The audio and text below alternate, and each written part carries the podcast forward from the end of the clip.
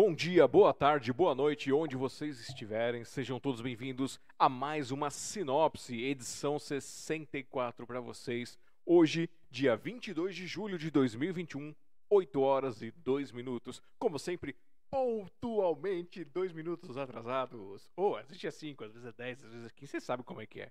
Tecnologia é assim. Mas se não criar esse gostinho, como é que funciona, né? Perde toda a trama. Eu sou Alexandre Jazara, presidente da Sociedade Mundial dos Poetas, organizador e fundador do Café com Poesia presencial e digital e também organizador e fundador aqui da sua live entrevista pelo Sinopse.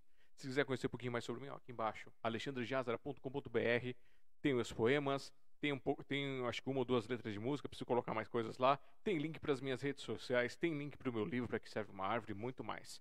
Se quiser conhecer mais o projeto, quiser saber mais um pouquinho, vai aqui em cima, ó é, smdp.com.br. Você cai no site da Sociedade Mundial dos Poetas, tem os nossos links, nossas explicações, nossos blogs, redes sociais, por aí vai. De lá você cai no Café com Poesia também. E se gostar do, quiser apoiar o projeto, você tem várias formas, compartilhando, é, deixando like, deixando dislike, deixando comentário, seguindo em todas as nossas redes sociais. Ou então você pode ir lá no apoiar.smdp.com.br, tem outras formas também. Se você puder financeiramente de algum, em algum momento está valendo. Se for algum equipamento, está valendo. Ou então alguma coisa esporádica de um centavo a um milhão, aqui ó, no contato arroba smdp.com.br. E outra forma também é através do nosso projeto do Publix, que é aqui ó, ebook.smdp.com.br, onde você pode baixar gratuitamente os e-books de quem participa do nosso projeto Publix desde a edição passada, que é No Olhar do Poesia. Agora estamos nos Corações Poéticos, que mais tarde eu falo com vocês. E nessa noite de quinta-feira, eu quero que vocês recebam com muito carinho, com muita alegria, mais uma convidada especial que vai compartilhar fagulhas, vai compartilhar fragmentos de sua alma, de sua história, de sua vida, de sua arte conosco e tornar mais uma quinta-feira memorável neste registro histórico mundial da nossa cultura. Sejam todos muito bem-vindos e vamos receber com muito carinho, com muita alegria, ela, Rosa Zupo!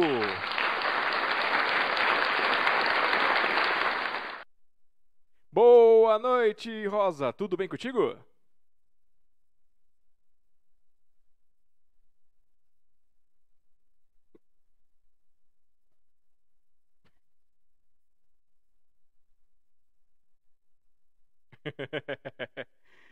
Para quem não conhece a Rosa Zupo, as artes que ela se envolve são audiovisual, multiinstrumentista, cantora, compositora, professora de música e mais algumas coisas que iremos descobrir nessa noite. O que será que encontraremos? Não percam os próximos minutos. Se você quiser conhecer um pouquinho do. É, olha só. E vamos ter, ó, se vocês quiserem ver a parte musical dela, mais algumas coisinhas, vão lá no YouTube e procuram Caixinha de Música da Rosa Zupo. Ela ainda não tem os 100 inscritos, vocês acreditam? Que vocês vão ter que ajudar lá a se inscrever para ela chegar nos 100 inscritos para conseguir o um nome personalizado? Ela também está no rumo dos mil, então vamos lá. No Instagram é, é arroba rosa underline zupo ou digitando instagram.com barra rosa underline zupo ou no Facebook, facebook.com barra caixinha de música da Rosa Zupo e os contatos com ela são é, o telefone fixo 11 2422 7 668 ou via WhatsApp 5511 99676 7961. É isso, Rosa. Eu esqueci alguma coisa.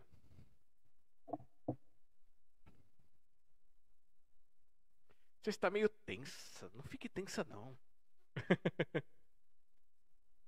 Vai.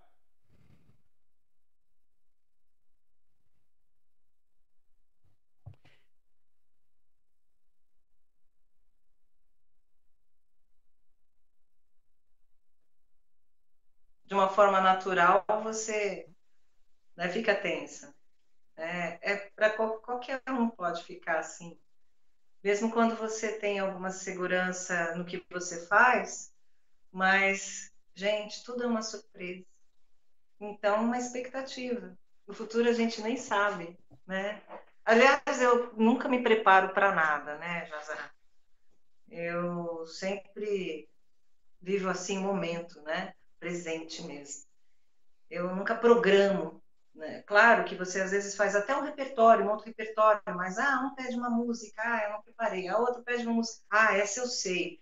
Não está no repertório, mas tudo é uma surpresa, né? A vida é uma surpresa. Né? O momento hoje, estar aqui é uma surpresa. É o... Há um mês atrás eu não imaginava isso, dois, um mês atrás eu não imaginava, né? Então, a gente vive exatamente agora. Esse é o mais importante de tudo. Valeu, e às vezes dá uma Jorge. né? Porque você fica, fica na dúvida, né? O que, que vai acontecer? Mas, como eu falo, não posso programar nada, né? A gente não tem a, a gente tem a pretensão, né? Mas a gente não sabe. E Tudo é uma surpresa. Vamos agradecer aqui o é, Jonathan Jorge que avisou que você estava sem áudio. Eu já fiz a correção aqui quando ela começou, antes dela começar a falar. Elas só não pegaram você falando do, do Jazara, mas tudo bem, não tem problema. Ah, mas eu, não, eu repito. eu repito, Alexandre é bonito o nome, Alexandre e o Jázara. Mas o, eu gosto de falar o sobrenome, né? É tão importante, Jázara, é forte. Era isso que eu falei. Aí de lá para cá eu já coloquei o áudio, tá tudo Alexandre certo. já tem o grande, então a gente tem que falar o Jázara, entendeu? Alexandre e o Jázara. E além do, Jor, do Jonathan Jorge, que nos, O Jonathan é um aluno de. O, o Jonathan, ele começou a aula um adolescente, né? Olha só que coisa. Ele começou com 17 anos. Mas agora eu vou ter que revelar a idade, né? E depois de 20 anos ele volta. Você acredita? Olha só. Ele fez aula comigo com 17 anos. Aí ele, né, a gente se desencontrou. Aí ele me encontrou de novo, passou aí na frente, disse, nossa, Rosa! Né? Então aquilo, a, a, o alicerce, né? aquela coisa que ficou, que é o primeiro professor, o aluno, aquele né, carinho, né? o aluno nunca esquece. E aí, depois de 20 anos, ele aparece e volta a fazer aula adulto, já com filho, já tem o filhote. Daqui a pouco eu vou dar aula para o filhote também. Aí ele vai, o filho com, vai crescer, chega aos 17 e vem fazer aula comigo. Beijo, Jonathan. Também está te dando boa noite aqui o Benedito Clementino. Olá, Rosa, parabéns, saudades de ti. Sucesso aí. Que bonitinho. Obrigada. E a Obrigada Luciane. Breschiani. Ou Brestiani. É, Breschiani. Breschiani. Pura baiana. Também é minha aluna. Ela também é uma das outras alunas que começaram comigo há um tempo atrás. Aí eu já estava aqui em Guarulhos, é, né, no bairro, melhor, né? E ela voltou, né? A gente foi se falando, se cruzava no Face, até que ela falou, ah, eu quero tanto voltar, Rosa. Então demorou. Demorou agora, é já. E nós, eu fiz ela voltar e ela está fazendo mesmo virtual e ela continuou. Ah, maravilha. É, como eu digo, é sempre bom estar nos braços da música. Sim, sim, é, a gente, são ciclos, né? São momentos importantes que, que voltam, né? Bom filho a casa retorna. E aqui os bra braços abertos a antigos alunos, atuais e futuros. Eu falo que eu sou, eu falo que eu sou assim atemporal já, né? Imagina, daqui a pouco eu estou dando aula para o neto do aluno. É incrível isso. É mágico. E o Benedito. Uhum. Errei. De... Desculpa, Benedito, a língua rolou aqui, ó. É, é só Clementino, eu nunca chamo de Benedito Clementino da Silva. Então, o Clementino, vou ficar só no Clementino porque a gente já se conhece muito. É, eu conheço o Clementino, Clementino. Ele também. Mas ele deve ser Benedito. É, é. Benedito Clementino. Ale, além é. de ele ter te dado os parabéns, falando que tá com saudades, ele também veio com o charme dele e disse: A Rosa, além de talentosa, é mulher muito bonita. Abraços. Oh, muito obrigada. Pô, mas esse pessoal tem uma observação maravilhosa. Ainda bem, né? Ainda bem. Eu só não fiquei vermelha porque tem coisa disfarçando, mas. Vai, pra te deixar à vontade, ai, ai, ai. vamos te deixar um pouco à vontade, vai, vamos deixar você relaxar um pouquinho. Me diz uma coisa, você prefere me contar como você começou envolvida com a música ou cantar uma canção que você mais gosta para abrir aqui, para você dar aquela relaxada? Ah, a gente pode fazer os dois, mas aqui a única coisa que, que é difícil, Jazara, é eu falar a música que eu mais gosto. Ah, mas não, não tem aquela Isso. do dia? Hum, eu posso ser sincera, não tem. Sabe por quê? É, como eu falei, é tudo uma surpresa. Eu sou assim, uma pessoa muito assim é, flexível. É, tem mudanças de humor assim que que de repente eu tenho vontade de tocar um rock pesado, de repente eu quero tocar um samba, aí de repente, ah, acho que eu ouço aquela música LMPB assim dos anos 70, 80, putz, que legal, e canto, sabe? É muito difícil falar, a gente falar assim que qual é a música que eu mais gosto. É, sabe, você já ouviu falar que o vinho, o melhor vinho é aquele que você gosta, não é? Sim. Aí eu falo, a melhor música é aquela que eu tô cantando no momento. Sabe? E às vezes, e ouvindo também, né? Sim. Com certeza ouvindo. Às vezes você quer ouvir só. Então, vamos, então eu canto vamos minhas assim. músicas, eu canto sucessos internacionais, nacionais, assim, e, e, eu separei algumas coisinhas, mas nem sei se é exatamente isso que a gente vai fazer, né? Bom, então eu quero que você então... pegue a primeira que você tiver na sua frente, pega o violão e execute. É Aí. Pronto. Você é um menino. Não, você tem, você tem uma ótima percepção. Mesmo porque você tem uma. É, você tem muita criatividade, né? Eu, eu tive a oportunidade de ouvir as suas músicas, né? E achei muito legal. Então eu vou fazer o seguinte: essa música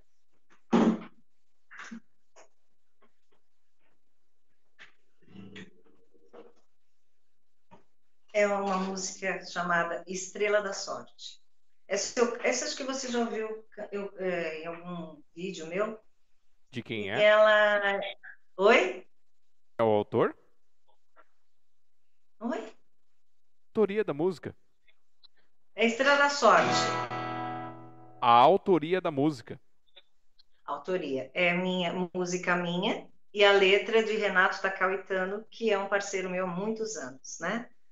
Certo? As letras mesmo, é, eu fiz, no começo eu fiz poucas letras. E o que foi mais, assim, o que me é, inspirou, né, o que me incentivou, foram fazer as, as melodias e os arranjos. Porque as pessoas colocavam as letras para mim e eu ajustava a melodia, falava, ah, e aí vinha, né, a inspiração vinha uma atrás da outra. Então, eu me empolgava mais, né? E aí, de repente, sair alguma um, aquela melodia exatamente perfeita para aquela letra.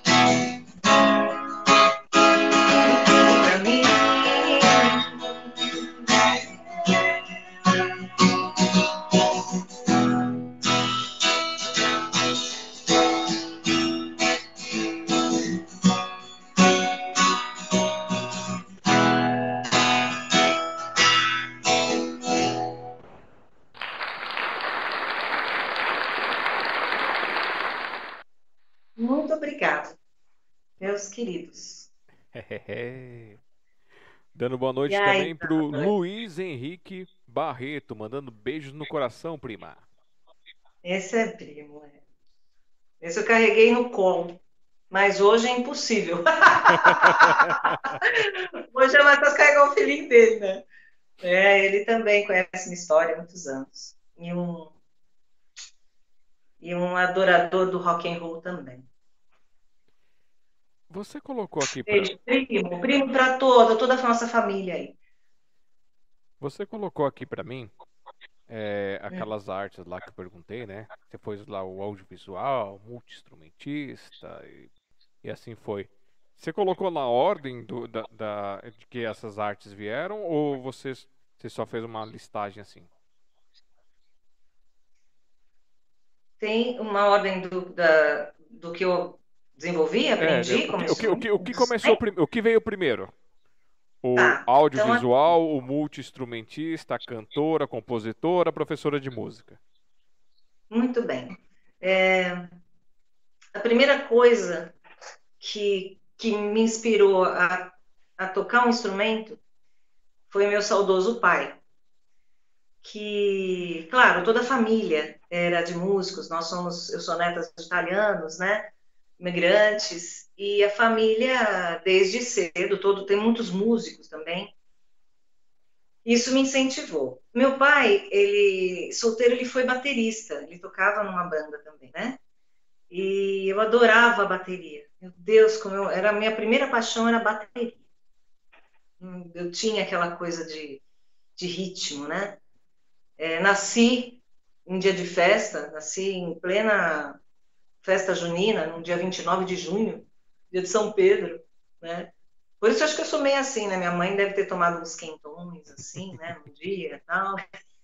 E isso passou para mim. Aí eu já, já foi um bom motivo. Aí, mas era impossível você ter uma bateria, né? Depois meu pai vendeu, né? Já casado, depois quando casa, né? Continua cantando, assobiando, mas, né? Banda que para. Mas é, eu era muito difícil ter uma bateria, né, Jázaro? Era assim, nossa, aquela coisa do castelo. Ficava, como eu sempre falo para as crianças, ah, a bateria ficava naquele castelo mais alto, da torre mais alta, que não você, nossa, é inacessível, né? Tanto financeiramente, não tinha como. E então, é, eu, eu ganhei um violão. Eu tinha os violõezinhos pequenininhos, tocava, né? É, comprar um violão, aqueles pianinhos, estilofone, coisa de criança, né, brinquedo. Até que uma tia minha, né, também saudosa, deu um violão para mim, que inclusive eu faço questão de mostrar, porque ele está aqui comigo. Esse aqui. Esse violão aqui eu ganhei com seis anos de idade. E eu toco nele ainda. Ele tem uma sonoridade maravilhosa do vecchio. E, e quando ela me deu esse violão, o violão era enorme, né? Era maior que esse jumbo aqui comigo agora. Então eu tive que comprar o menor. Meu pai teve que comprar o menor para começar a aprender. E foi comecei com o violão. Esse foi o primeiro, de verdade, que, que eu comecei a, as primeiras notas. E o que, que você tocava ou cantava nele? Assim? Qual foi a primeira canção? Você lembra qual que você tentou tirar? Lembro, eu lembro. As duas primeiras músicas, né, que eu aprendi. Sabe quando você visualiza até as, como foi escrito assim no caderno? Tá. Então eu comecei com uma professora particular e e aí era só método popular, porque eu era uma criança, então ela ensinava os acordes. Nossa, eu não sei, claro que algumas pessoas, né, alguns um, colegas e amigos, artistas assim, da faixa da minha, da minha idade, lembra que a gente não, não, a gente não tocava com os, as cifras, com A, B, C, D, né, era primeira de Lá, segunda de Lá, era, era uma outra forma de identificar os acordes. Mas isso tudo bem. A primeira música foi chamada De Papo Pro Ar, uma gravação do Sérgio Reis, né? Ela é assim. Não quero outra vida pescando no rio de Jereré. Tem peixe bom, tem tiripatola de pé. Quando tem é noite de mar e vem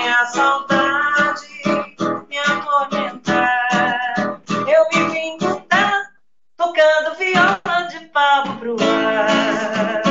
Gente, essa é a número um ela só tinha o Lá e o Mi, o Lá e o Mi, Lá e o Mi, para quem entende, né? Um, dois acordes, duas posições, né? E a segunda foi a saudosa e maravilhosa e clássico também, Lampião de Gás. Lamp... E mesmo acorde, né? Porque estava começando. Lampião de gás, lampião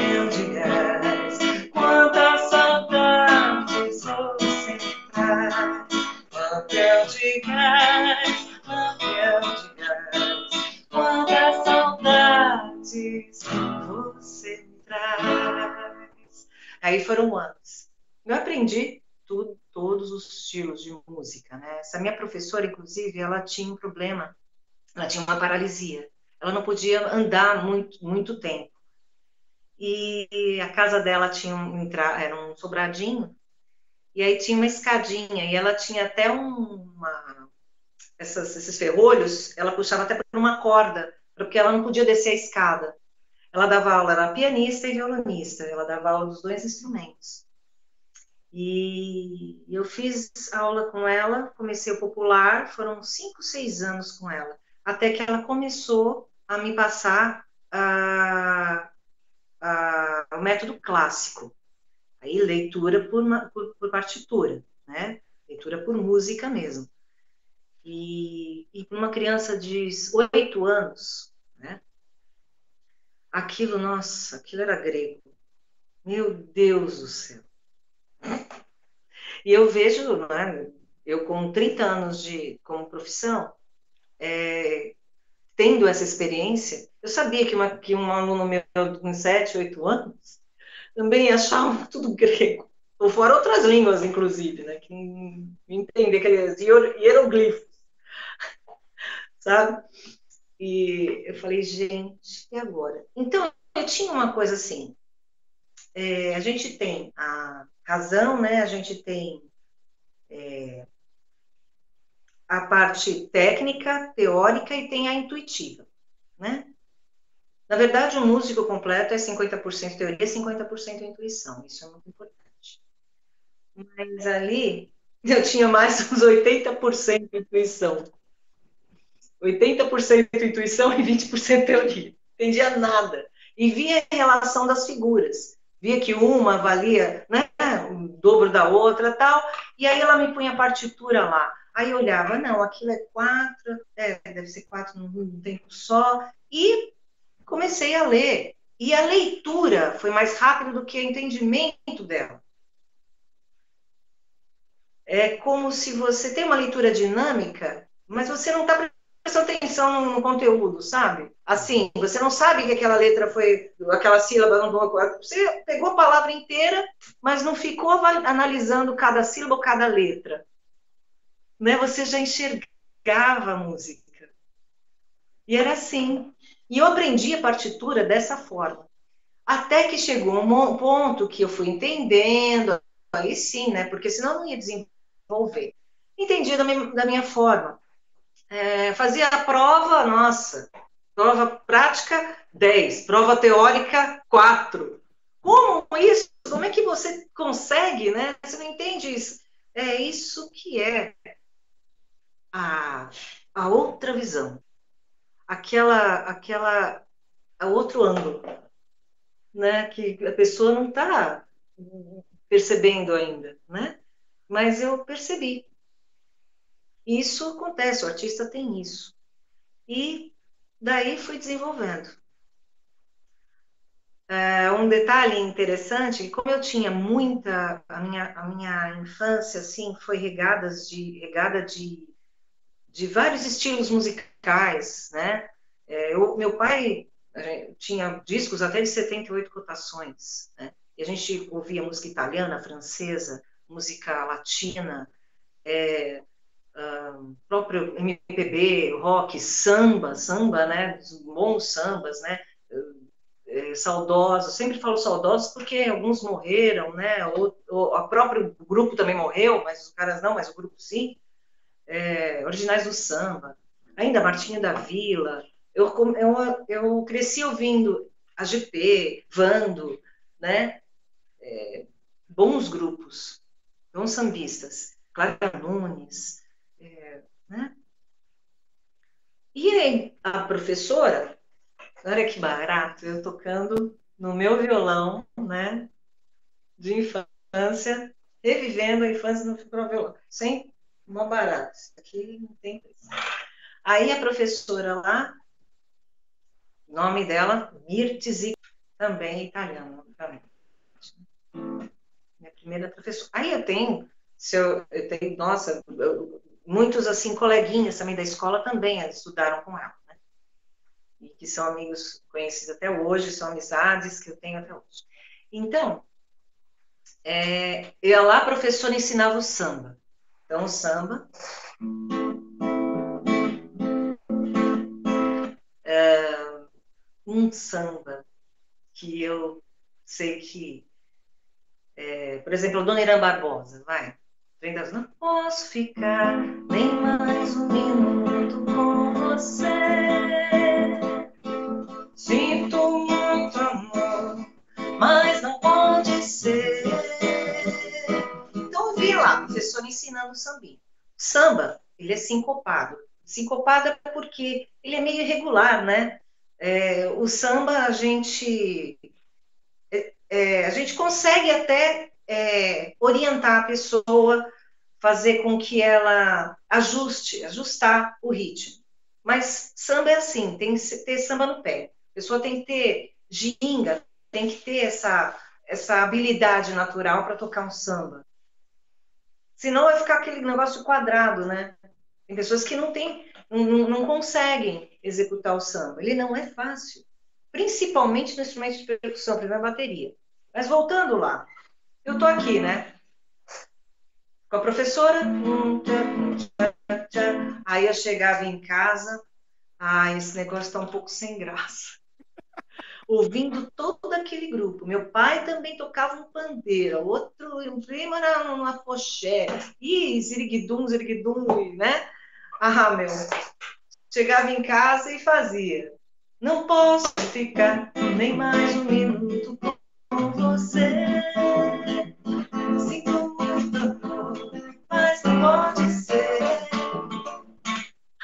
Então, eu não consegui aquilo só para fazer a professora que eu queria. Eu até falava, professor, dona Mirtz, não tem problema se eu tocar o samba assim?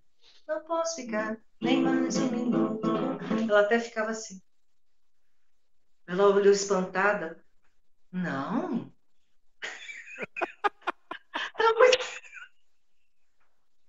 que, nossa, mas não foi assim que eu te ensinei, né? Não. Ah, mas está muito bom, tá ótimo. Pode se apresentar assim. Não, ficou beleza. Eu não, aquilo, nossa, aquilo me tolhia, né? E isso foi um exemplo. É, isso tudo que eu, que eu, que eu sentia, eu, eu evito é, passar para o aluno há muito tempo, né? Eu sempre deixei as crianças à vontade para fazer o que elas quiserem, né? Com eu digo assim, nem com disciplina, eu sou indisciplinada com crianças. Eu sempre falo isso. Inclusive, era a, a escritora que você você entrevistou a escritora infantil alemã lá. A Andrea Gustman. A Andrea. Ela achou engraçadinho, né? Porque eu, eu sou indisciplinada com criança, ela curtiu, porque eu sou mesmo. A gente tem que né, dançar junto com eles, tem que eh, descer, descer num bom sentido, né? Digo assim, é, acompanhar a visão deles. E a gente troca muita coisa, a gente aprende muita coisa, né? A gente, nós somos professores e aprendizes. Uhum. E, e assim foi, né? No lance do, do samba aqui, foi o que aconteceu. Eu chegava lá, fazia para a professora de um jeito, mas claro que eu fui honesta com ela, né? Porque eu não suportava isso. E aí eu falei, olha, professora, não tem jeito, eu até toco assim, mas eu posso tocar desse aqui? Aí eu já, né, depois... Aí, pronto. Foi aí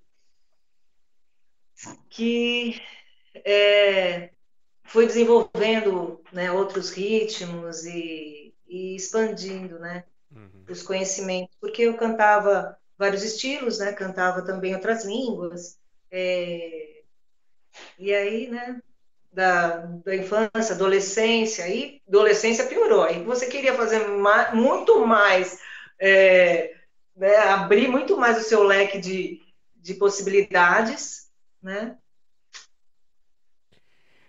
e você estava mostrando aí as, as duas notinhas, né? Lá e Mi. Eu me lembrei, eu me lembrei do seu Madruga ensinando o Chaves e o professor Girafales exatamente com Lá e Mi com aquela canção deles. que eles nunca terminaram de tocar. Pode crer. É, é a primeira e a segunda, que a gente chama a primeira de lá e a segunda de lá. É porque sempre tem a principal, depois aquela que prepara né? Então, é, com dois acordes você faz a música. Né? É, a gente chama de tônica, né? A principal, depois aqui prepara. Tam. Pronto, fez a música. E aí, já para o pessoal saber, né? É, você conta Lá, Si, Dó, Ré, Mi. A quinta notinha que prepara é a primeira. Então, se você começar com Dó, Dó, Ré, Mi, Fá, Sol. A Sol prepara Dó, Ré, Mi, Fá, Sol, Lá. O Lá prepara o Ré. Oh, yeah. E aí vem aprender com a tia Rosa. É, vocês estão aí, ó. Tá aí na tela o número, hein? A tia Rosa ensina bonitinho. Tá aí na tela o número dela, ó. 2422-7668. Isso mesmo. O, a, Lucie, a Luciene colocou aqui, ó. Linda música. A sua composição que você apresentou pra gente. E depois o, Benedi, o Clementino eu, eu, mania de ler todo o nome da pessoa. o Clementino colocou aqui, ó. Rosa. Parece eu, Alexandre ou Jázara, não sei. Alexandre ou Jázara, Jázara, Alexandre. É igual o meu nome, não, não. Termina aqui, nossa, já ia falar. o Clementino colocou aqui, ó. Rosa, quero ter ainda o prazer de acompanhar numa canção. Mas será um prazer. E ele colocou aqui você também. É bene... Você é Benedito. E Benevindo. Benevi... Benevito. Bene... É bem-vindo e Benedito. Com certeza. E ainda colocou aqui, ó. É... Cara amiga, a música de Papo Pro Ar é de autoria de Gilbert de Carvalho. É, de Gilbert, né, de Carvalho e Olegário Mariano Victor. O Sérgio Reis. Obrigada. O Sérgio Obrigada. Reis foi um entre Eu, outras 200 pessoas que gravaram. Olha que maravilha. Obrigada por ter me informado. Porque quando eu to, cantei essa música, eu aprendi, nem sabia que o Sérgio Reis tinha gravou a música. Quanto mais os atores. Aí depois eu fui descobrir essa música. E aí com a interpretação dele, eu falei, olha, o Sérgio Reis cantava essa música. E aí eu falei, puxa vida. E aí que eu. Obrigada, viu? É, amor, por isso que eu falo que a gente é, tem aqueles que, que, a gente conhece, as, tem, a gente pode conhecer certas coisas, tem outros que conhecem mais que você, né? Sim. Por isso que é bom essa troca, por isso que é tão bom a gente somar, né? Eu sempre falo que eu não gosto de dividir. É, dividir num bom sentido. Você fala, ah, não, você tem que dividir com uma pessoa. Não, eu prefiro somar, eu tenho, eu sou inteira, a outra é inteira, a gente soma e fica 200 vezes 50 cada uma, né? Eu não vou dar metade do, do arroz, metade do feijão, metade da, das palavras, metade do, do, da canção, metade, eu vou dar inteiro, né? Então é isso, é somar, somar e multiplicar. A, a, Luci, a Luciane também, ela fez assim, ó, que bacana o, é, ter o primeiro violão até hoje, Sim. E o... Esse violão, na verdade, a, além de, de, estar comigo, ainda esteve com, com, a minha tia. Ela tentou tocar, não teve tempo. Inclusive, foi um padrinho meu que comprou para ela, que também tocava, e que comprou para ela. Além, devia estar somando na loja, que não era, era na Rua Aurora, né? A Delvecchia. É, somando o tempo da loja, mas o tempo que ficou com ela, ele deve ter uns 60 anos. Talvez mais. O senhor não tem aquela plaquinha, não, de, da idade dele? Não, ele não tem. Ele tinha só um. Aliás, ele até caiu, mas eu tenho. Só tem uma, um globinho que. um disco que ficava é, fixo ali, é, colado no fundo, com a plaquinha Del Vecchio. Não tem, não tinha nenhuma. Só indústria comércio, não. Indústria brasileira. É que geralmente dentro do ah, violão tem, tem, tem o. Você tem o número de série, você tem esse, esse, é, etiquetinha.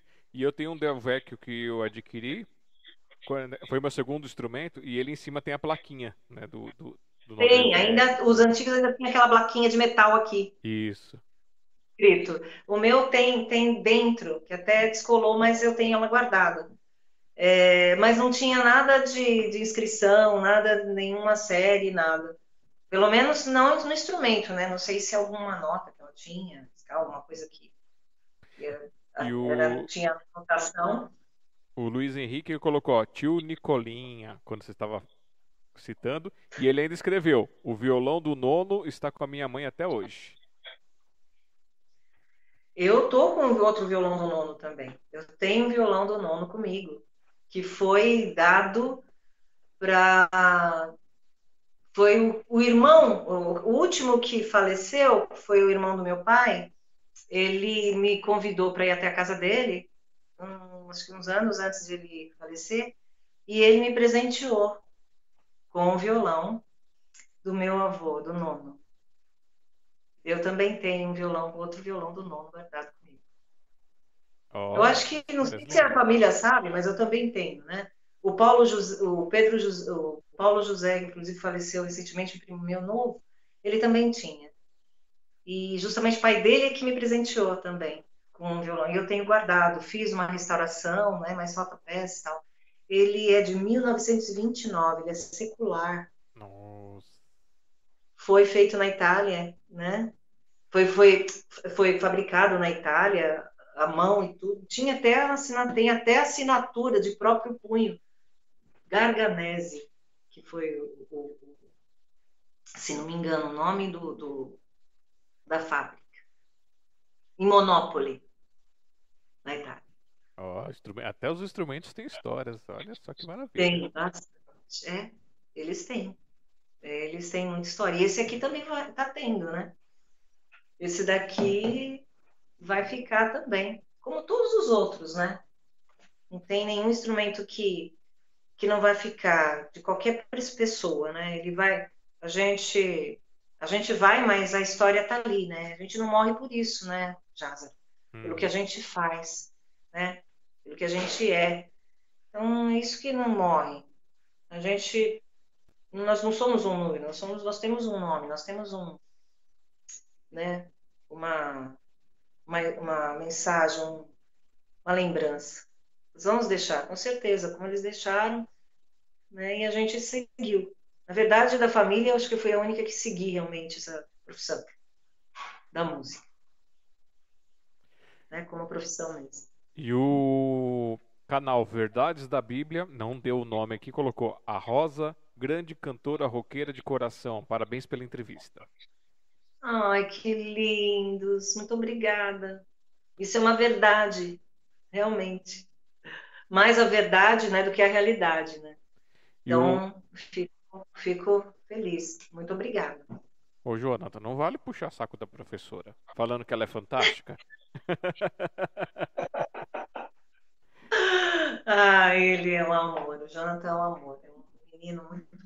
Menino, porque sempre a mim, as crianças, todas elas são crianças de 5 aos 90, para mim, tudo menino, menina, né? Eu nem. Nesse momento é que você é atemporal mesmo. Eu acho que eu sou imortal, né? Um, um, é impressionante como você você trata aquele aluno que você não vê há anos, ou mesmo um, uma pessoa que chegou aqui, como você parece que você conhece há muito tempo, né? É porque está já pronto ali, acho que é uma conexão mesmo, né? Essa sintonia, essa alta frequência, que eu chamo de alta frequência. E o Marcel já chegou chegando aqui, viu? Marcel já chegou. Oi? O Marcel já chegou chegando. Ah, Marcel. Marcel, eu vou cantar. Olha, Marcel, eu vou. Não, olha, é, peraí, fazer peraí. um convite. De, de, deixa, deixa eu colocar primeiro você na fria, depois você faz. Ai, até me fala, porque eu sou. Nossa, quando eu começo a falar. Eu falo em cima, tem uma mania de falar em cima. O, o, o Marcel ele colocou aqui, ó. O que a Rosa conhece da música clássica e os estudos para violão do Vila Lobos? Ah, eu não conheço. A única coisa que eu lembro é Ó, oh, Anhangá fugiu, fugiu, e ó, oh, manhã diz. Era um canto coral que eu fiz conservatório. Manhã de sol, né? Eu lembrava. Non nobis domine, non no. É só isso que eu lembro. Gente, eu saí do conservatório. Olha, eu vou, vou ser bem mesmo sincera, lógico, né? Tem que ser mesmo, eu sou sempre sincera, né? Transparente. Eu saí do conservatório com 14 anos. Eu saí do conservatório com 14 anos. Eu saí, do, tipo, uma faculdade com 14 anos. Como um adolescente consegue fazer um conservatório desde os. Então, né depois do, da, da, do estudo é, particular, ela me mandou para um conservatório. Falou: olha, você está preparada para ir no conservatório. Eu já estava no sexto livro, que era violão clássico. Imagina, uma menina de 12 anos, uma garotinha fazendo violão clássico. Né? Era raro isso. Uma criança mulher fazendo violão clássico. Isso é só homem. A maioria era homem, menino, né? E depois que eu desenvolvi a leitura, já estava com ela na quinto, já em, dois, em um ano já fazia dois livros, e ia desenvolvendo. E olha que com 30% de entendimento teórico. E aí ia lá. Mas tocava, punha a partitura na minha frente lá, tocava tudo. Nossa, quanto tempo, viu? Ficou na saudade. Bom, você está preparada para ir no conservatório. E ainda até a família até ajudou a pagar, porque era caro na época, né? Eu fiz no, no então Conservatório Paulista de Música e Artes, no Jardim São Paulo, lá em Santana, lá em São Paulo. E e fiz eu e mais outras coleguinhas, né? Juntas, que também era do mesmo colégio, também eram amigas tal.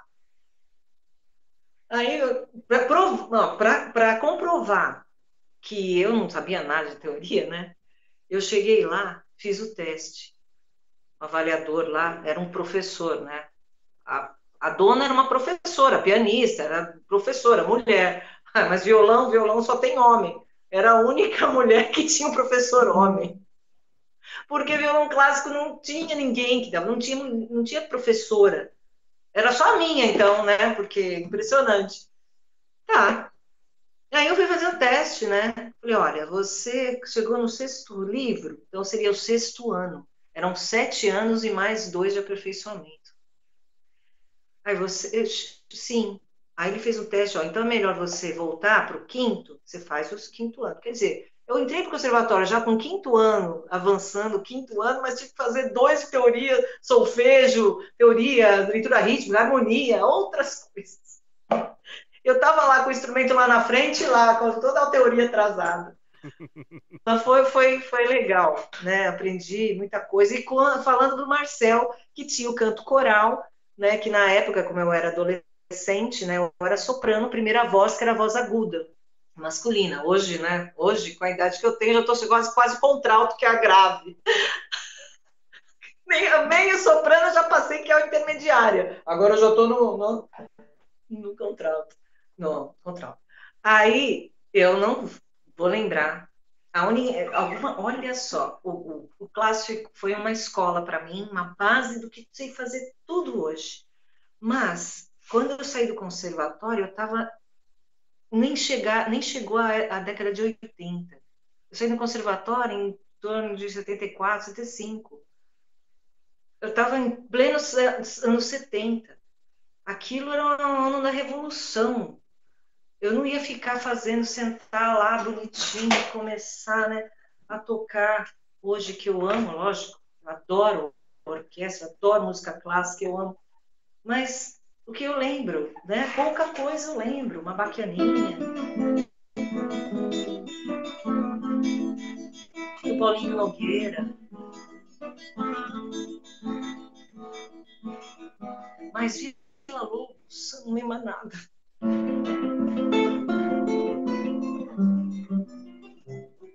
Esse violão ainda tem uma sonoridade maravilhosa e as cordas ainda estão velhas, eu precisava trocar. Então eu vou ficar devendo, Marcel, mas eu vou, eu vou querer, eu tenho pedido para ele. Hum. Quer ver? Deixa eu guardar aqui.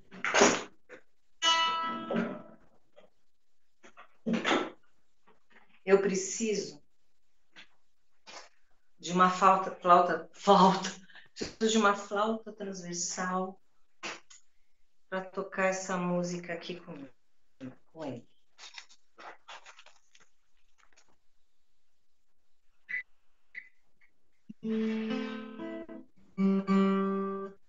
Eu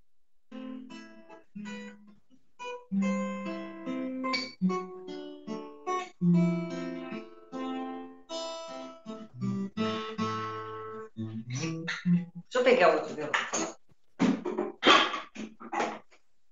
Que no nylon também fica muito bonito.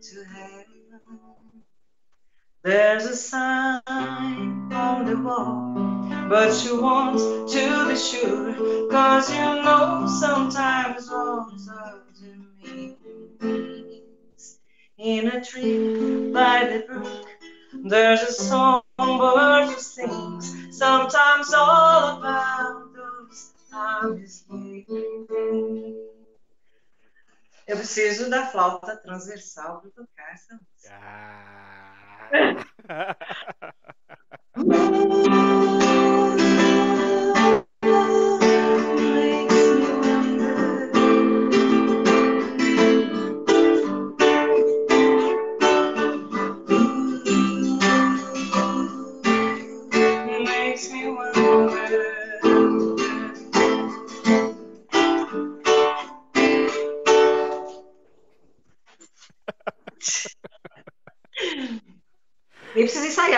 Errado aqui. Não sei que eu errei aqui uma, uma parte. Ai, ai, faltou a viradinha. É, faltou... olha, eu tô, tô meio assim, emotiva. Tô... Você está me emocionando, viu, Jaza? Faltou a viradinha da bateria agora. Tá, tá, tá, tá, tá. Sim. Ai, que legal. Muito bom. Bom, você está falando então do. É, lembrando aí do aprendizado, do dessa parte aí com a professora, depois do conservatório, tal, essas coisas. É, primeiramente, uma, uma dúvida. Sempre é, muita gente provavelmente já ouviu falar do solfejo também. E aí você geralmente vê aquele maestro fazer um, dois, três, quatro. Pelo menos é, é, é o que eu entendo. Só que tem uns que fazem assim e assim. Faz diferença fazer pro mesmo uma posição? Não faz? Faz, faz. Porque tem o 2. Se você fizer uh, um, dois, é, você tem que fazer a diferença do 2 para o 4. Na verdade, é, eu, eu nem mais uso isso. Eu é três, quatro e vamos que vamos. Eu já economizo até tempo. Então você tem um e o dois, um, dois, três, né? Um, dois, três, quatro.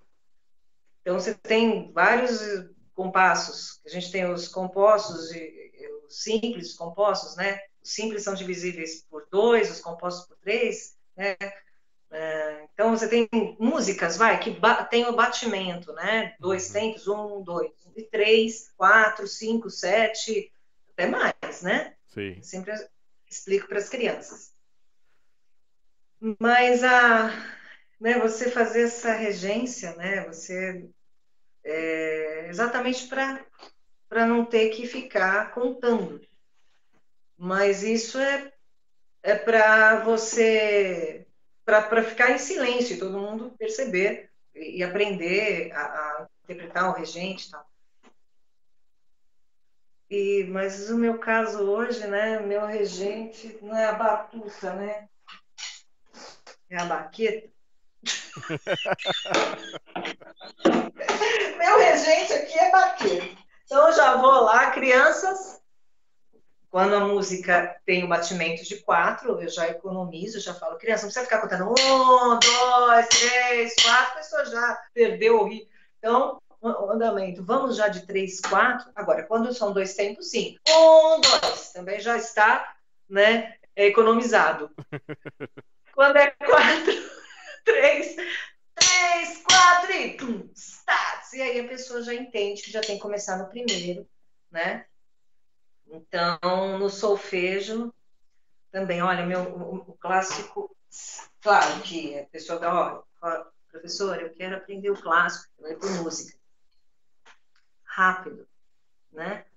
É, eu que eu aprendi assim, vai, o que você chega a aprender em quatro meses no conservatório, porque o conservatório tem, tem todo, você precisa é, é, aulas em grupo, você precisa ter aulas práticas, você acompanha, o conservatório é ótimo para você conhecer pessoas, é maravilhoso, aprende de tudo um pouco, né? Você é, participa e é, é maravilhoso você é, é, estudar no conservatório. Eu já indiquei muita gente para isso, principalmente pessoal que teve uma época que ninguém podia teve condições de pagar curso e fazer inscrição no conservatório nossa, incentivava muito, vai, eu não tenho aula de violino, vai no conservatório, tanto porque tem professoras que estudaram lá e que estão dando aula aqui, o conservatório é importantíssimo. Agora, quando a pessoa quer fazer, eu, a minha característica é você aprender rápido, né? Principalmente de uns anos para cá, ou melhor, né, depois da internet, o aluno já vem perguntando para você o que é porque ele já viu lá na internet, né?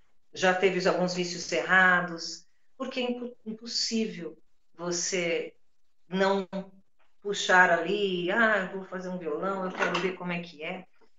Claro, é complicado, é, é um, é um, é um caminho mais estreito, mais demorado, você não sabe como perguntar por que, que não está saindo esse som, o que está acontecendo, o professor não está vendo o que está acontecendo. Mas é muito rápido já chego aqui na metade do caminho. Claro que a gente tem que consertar, voltar para consertar algumas coisas para facilitar a vida, né? Mas assim não, não dá para esperar muito. Um, uma aula de teoria que eu tive dificuldade, né? Com nove, oito, nove anos, dez. Hoje para uma criança dessa idade, uma aula de teoria que você levaria quatro, cinco meses no conservatório, eu faço em um mês.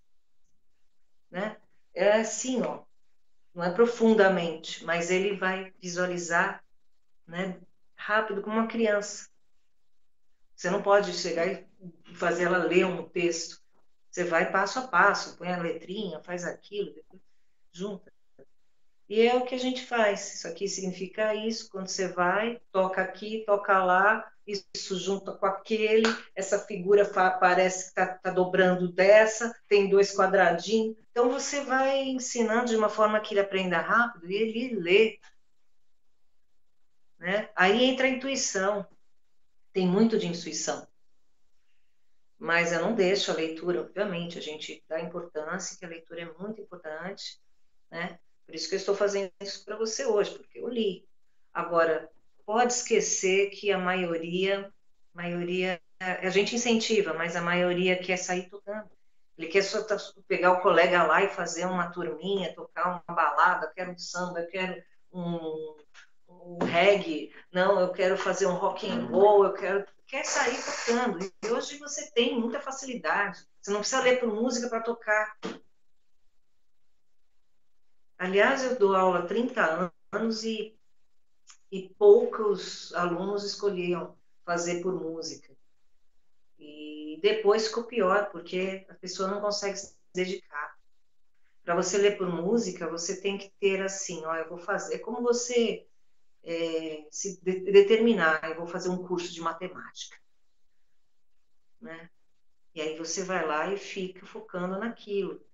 Porque música é matemática de sons, música é a música ela tem todos os elementos. Né? Música você tem ciência na música, tem tem todo, todo, tudo que tem, todas as matérias. Tem psicologia, você tem ciência, química, física, línguas, né? Uhum.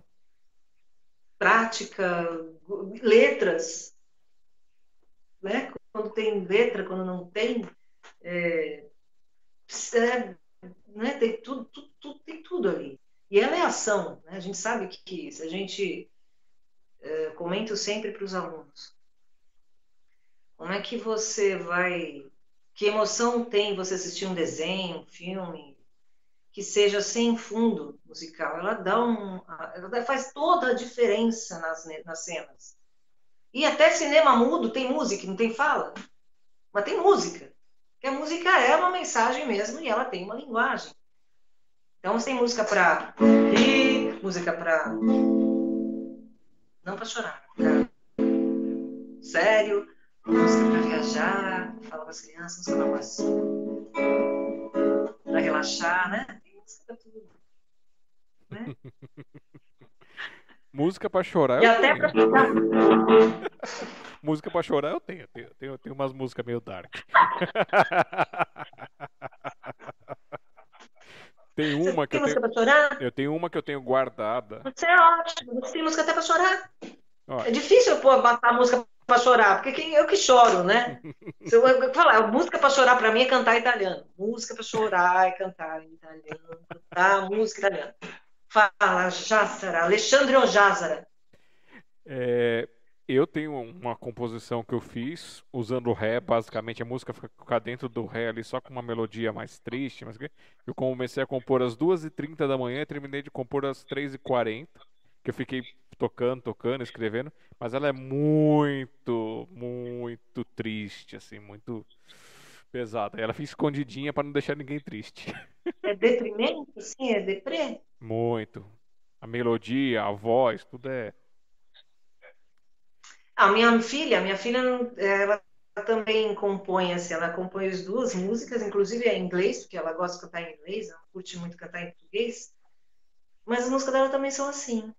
Né? Ela é totalmente, dessa parte artística, ela é o meu oposto, assim, né? Mas é bom, porque, né? ainda bem que é diferente, né? né? Tem cada um tem o seu estilo, né? Porque nós nascemos no mesmo, mesmo é mãe e filho, tem o mesmo sangue que, né?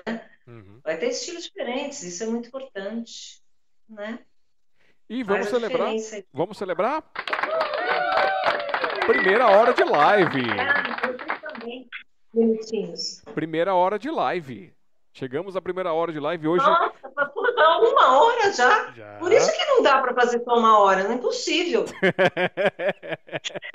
hoje, 22 de julho Agora eu entendi. de 2021, estamos recebendo hoje Rosa Zupo, é, com as suas artes, audiovisual, multi-instrumentista, cantora, compositora, professora de música, YouTube, caixinha de música da Rosa Zupo, vão lá, se inscrevam para chegar nos 100 inscritos para ganhar o personalizado, Instagram, arroba Rosa Zupo, Facebook, caixinha de música Rosa Zupo, vocês entram lá, conheçam, e quiserem contato com ela como professora, porém aqui de São Paulo, Guarulhos, região, 11 2422 7668 ou pelo WhatsApp 5511 99676 7961. Muito obrigada. Eu dou umas quebradas assim no, no meio das coisas. É que nem o, o Thiago Faruq lá com, com, com as músicas árabes lá que, que, quebra, que quebra os ritmos. Eu também vou tendo umas quebradas. Gente, aquele instrumento, você viu? É, é muito é difícil sim, porque ele é uma interpretação na mão do cara. O rapaz toca muito aquele Aderbach. Aquilo, cada toque, intensidade, é, duração, é, o timbre, tudo isso é uma mensagem, uma, é, a, é, a, é a mensagem da música. Aquilo tem letra, letra que é invisível, entendeu? Ele está dando uma mensagem, sabe? Tipo, como eu falei que era límbico, né? Uma coisa, a bateria é um instrumento pré-histórico. Se comunicava pelos sons. Aquilo você é uma comunicação. Agora, que o cara, olha, muito bom mesmo. Ele ficou ali, nossa, eu falei, nossa, não vai parar nunca. Gente, haja pele. Eu falei, haja pele. O Aderbach não vai aguentar o cara tocar. Vai gastar a pele do, do, do instrumento. Muito bom, simpático também, curti mesmo. Parabéns para ele. Muito bem. O, eu, eu, já tive o privilégio de ir em algumas apresentações da, da, da, família deles lá. E a esposa dele e ele tocando. Eu, eu acho fantástico assim, a, a, a, o movimento da, da, da, ali da, da, da, parte pélvica, com a sincronia ali da batida. Parece que ela está tocando com o movimento. Fica mágico, né? Exatamente. E cada movimento também, né, do ventre, cada movimento é uma expressão, é uma mensagem, né, que eles entendem entre eles, né? Ali certos certas é, divisões rítmicas, é, células que a gente chama, é, ela tem um, é, um, é uma mensagem mesmo, é uma mensagem subliminar né? Mas é, é muito. É, bom, tudo bem, a música é sensual por natureza, a dança também, né? Mas existe a dança, existe a elegância, né? Existe um, um, uma, aquele lado é, emotivo, é, aquele lado emocional, né? Aquele lado importante. Não é simplesmente dançar, tem um significado espiritual, tanto na, no instrumento, né? Uhum. Nossa, lógico, tudo é um lado espiritual, né? A gente está tocando com o espírito. O corpo está só movimentando o que o espírito está tá, tá te movendo, né?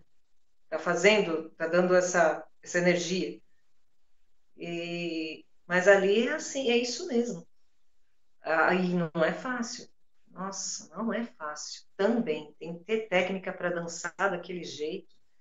Mas o rapaz tocando aquele derbaque, eu, ele realmente impressionou, porque tem pessoas que tocam, mas ele domina assim muito. É o instrumento de na, paixão dele. Na, né? do ventre, principalmente quando né, né? Ainda mais você tem que tirar, né? Gastar o ventre. Primeiro tem que gastar o vento para fazer exatamente o que, que elas fazem. Gente, impressionante.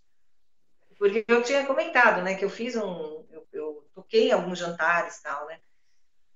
É, árabes, assim. Eles são muito bons. O pessoal também muito, muito festivo. Muito legal.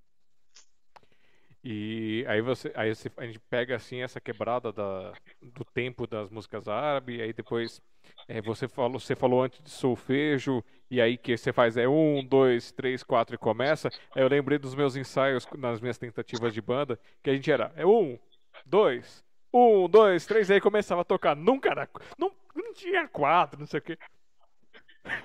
Ou então você tinha aquele negócio lá. Vamos começar? Vamos. E só balançava a cabeça e ia, não tinha conta. Vai, agora. É. Ah, que se a gente não fizer isso, pior é que. Mas é engraçado. As crianças... E quando você. Eu ensino, gente, quando eu, vou... eu faço as aulas individuais, né? Depois eu uno o pessoalzinho no final do ano, assim, para fazer audição. Aí eu formo os grupos, as bandas. É... a minha característica é fazer essas aulas individuais para poder desenvolver a, a, é, cada personalidade, né? É, é personalizado. Não é tudo um é difícil. Você vai, ah, tem os pais, ah, eu tenho os dois filhos e eu quero que quero colocar eles para fazer o curso. Eles podem tocar juntos, podem aprender juntos. Na primeira aula é possível, mas a gente pode fazer um teste, porque quando você começar, eu não vou conseguir dar aula para nenhum nem outro. Primeiro porque um pode desenvolver mais rápido. E o outro ficar naquela, ai, mas meu irmão ou meu amigo está mais rápido que eu, nossa, acho que eu não sei tocar nada, e fica com aquela frustração. Aí eu falei, ai, gente, não pode, né? Ah, e atrasa o outro também, que já está desenvolvendo bem. Ah, fora também estilos de música, cada um gosta de música diferente. Então, não, não dá assim para você fazer aulas em grupo. E mesmo se você fizer aulas em grupo, você, mesmo se você tiver mais um horário, né, uma carga horária maior, você vai ter que ir para cada um, dar uma assistência a cada um.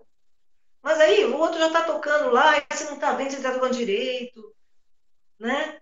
É, então eu falei, não, eu prefiro ter aquela, aquela quantidade de alunos. É, claro, né? Vantagem para quem faz aula em grupo, né? Você cobra um tanto para cada um, você ganha, tem a vantagem de ganhar tantos alunos, tal. mas não era isso. É... Eu me preocupo muito com a qualidade. Então, hum. claro, eu tive muitas dificuldades financeiras por conta disso, mas Estou aqui. Né? O que me deixou mais feliz, isso foi consequência, foi isso, foi, a, foi a, o reconhecimento. O meu, meu mesmo, né? E de que eu não desisti e continuei dentro dessa característica, né? E meus alunos podem dizer por mim, é eles que são meu cartão de visita, eles que, que indicam. Não, não, nem, nem falar de aluno não, que já, já tem, tem mais uma aqui, que você está pagando bem, hein? A Luciane colocou, concorda, a professora Rosa é fantástica. Você tá pagando bem eles, hein? Não, e olha, isso, isso não, não é isso, e olha lá, eu tô cobrando três anos, há três anos eu tô com o mesmo valor. Há três anos, principalmente depois da pandemia, podia aumentar, diminuir. Então, isso, isso não, não me fez mais rica nem mais pobre, né? Então, é isso mesmo que ela falou. A gente, a gente quer ver é, a, a, satisfação no aluno. Uhum. A gente quer ver que ele está satisfeito com, com aquilo que ele almejou fazer. Né? E por isso que a gente cria essa versatilidade. Por isso que eu tive que, que é, aprender os outros instrumentos. Porque eu, como eu fazia uma aula individual, né, uma quantidade pequena de alunos, é, não em relação à escola de música, que, nossa, entrava aluno pelo, pelo ladrão, né? Mas aí todo mundo, tudo bem, aprendia tal, tinha tal. Mas é, é, eu falei, gente, eu não, não, consigo, eu quero, eu quero saber o que está acontecendo com cada um deles, eu quero sentir, eu quero estar presente, quero, mesmo com duas parceiras, uma, uma parceira minha maravilhosa, Rio de Martinot, ela é minha parceira de 20 anos aí, a, fazendo a parte que eu não faço, que é o teclado, né? Essa é o que eu não toco. Uso como auxiliar, como é, é, apoio para fazer aulas de técnica vocal, tudo mais, conheço, tal, mas eu não tenho técnica nenhuma. E ela faz essa, essa parte que não me toca, né? É, e, então, a, a, eu quero ver, o, o, o, aluno quer ver o resultado, né? Eu faço questão. Aí, depois, no final do ano, que eu uno o pessoalzinho. Então, eu falei, mesmo com, com, com esses poucos alunos, a satisfação é maior de ver que, que eles estão fazendo o que eles gostam, tocam o que querem. E por isso eu tive que desenvolver outros instrumentos, para abrir mais e ter condições de ganhar por outros. Então, aí eu independente disso, eu comecei a, dar aula de cavaquinho, dar aula de bateria, eu leio por música, e a importância da música fez com que eu conseguisse fazer outros instrumentos, né? Então, dou aula de ukulele, dou aula de técnica vocal, que eu fiz canto também, fiz guitarra, indo para iniciantes, o contrabaixo, né? Mas o meu instrumento principal é o violão. Certo. Esse é o meu principal. A Mora Alves também, ela chegou aqui já tem um tempinho, mandou boa noite para todo mundo. E aí e ela colocou assim que você começou a tocar lá, Led Zeppelin. Já manja. É, essa música é a música mais tocada, é a, a, maior de todos os tempos no mundo, a maior, mais tocada no mundo. É a música de todos os tempos é o, o Story to Heaven, que ainda tem gente, né, que tem preconceito. Pô, vai tocar Story to Heaven. Ué, daí, né? Vamos tocar. Tem gente que gosta. Quem não que quer ainda mais gosta. Para tem gente fica assim, ah, aquela música de novo, Starway, né? Como se fosse nossa. Mas. E e, e, quem chegou aqui também, Alan Tássio. Alan! Aí, aí Mora, aí, Mora eu falo assim, é isso aí, Mora. eu vivo falando isso. A Mora come... a, a, a, eu vi a Mora, né? Antes eu falo até do Alan, porque o Alan, nossa, o Alan é o meu Alan Tássio Projects. Tem a banda lá, Alan Project, ele é o Alan do coração. O Alan nem tem palavras para dizer. Esse menino, é, na verdade, acho que eu estou aqui também, é, graças a ele também, com certeza, que, que não tem não tem que falar. O Alan é. Ele é um. Ele é alavanca, né? É o cara que põe ali, é, acende estopim para muita gente. Né? E ele me fez e lembrar de uma coisa que eu esqueci. Eu, eu, gente, eu tô com um déficit de, de, esquecimento gigantesco no começo das lives de falar, pessoal, que você se tornou oficialmente um vírus essa noite. Você se tornou um vírus do amor.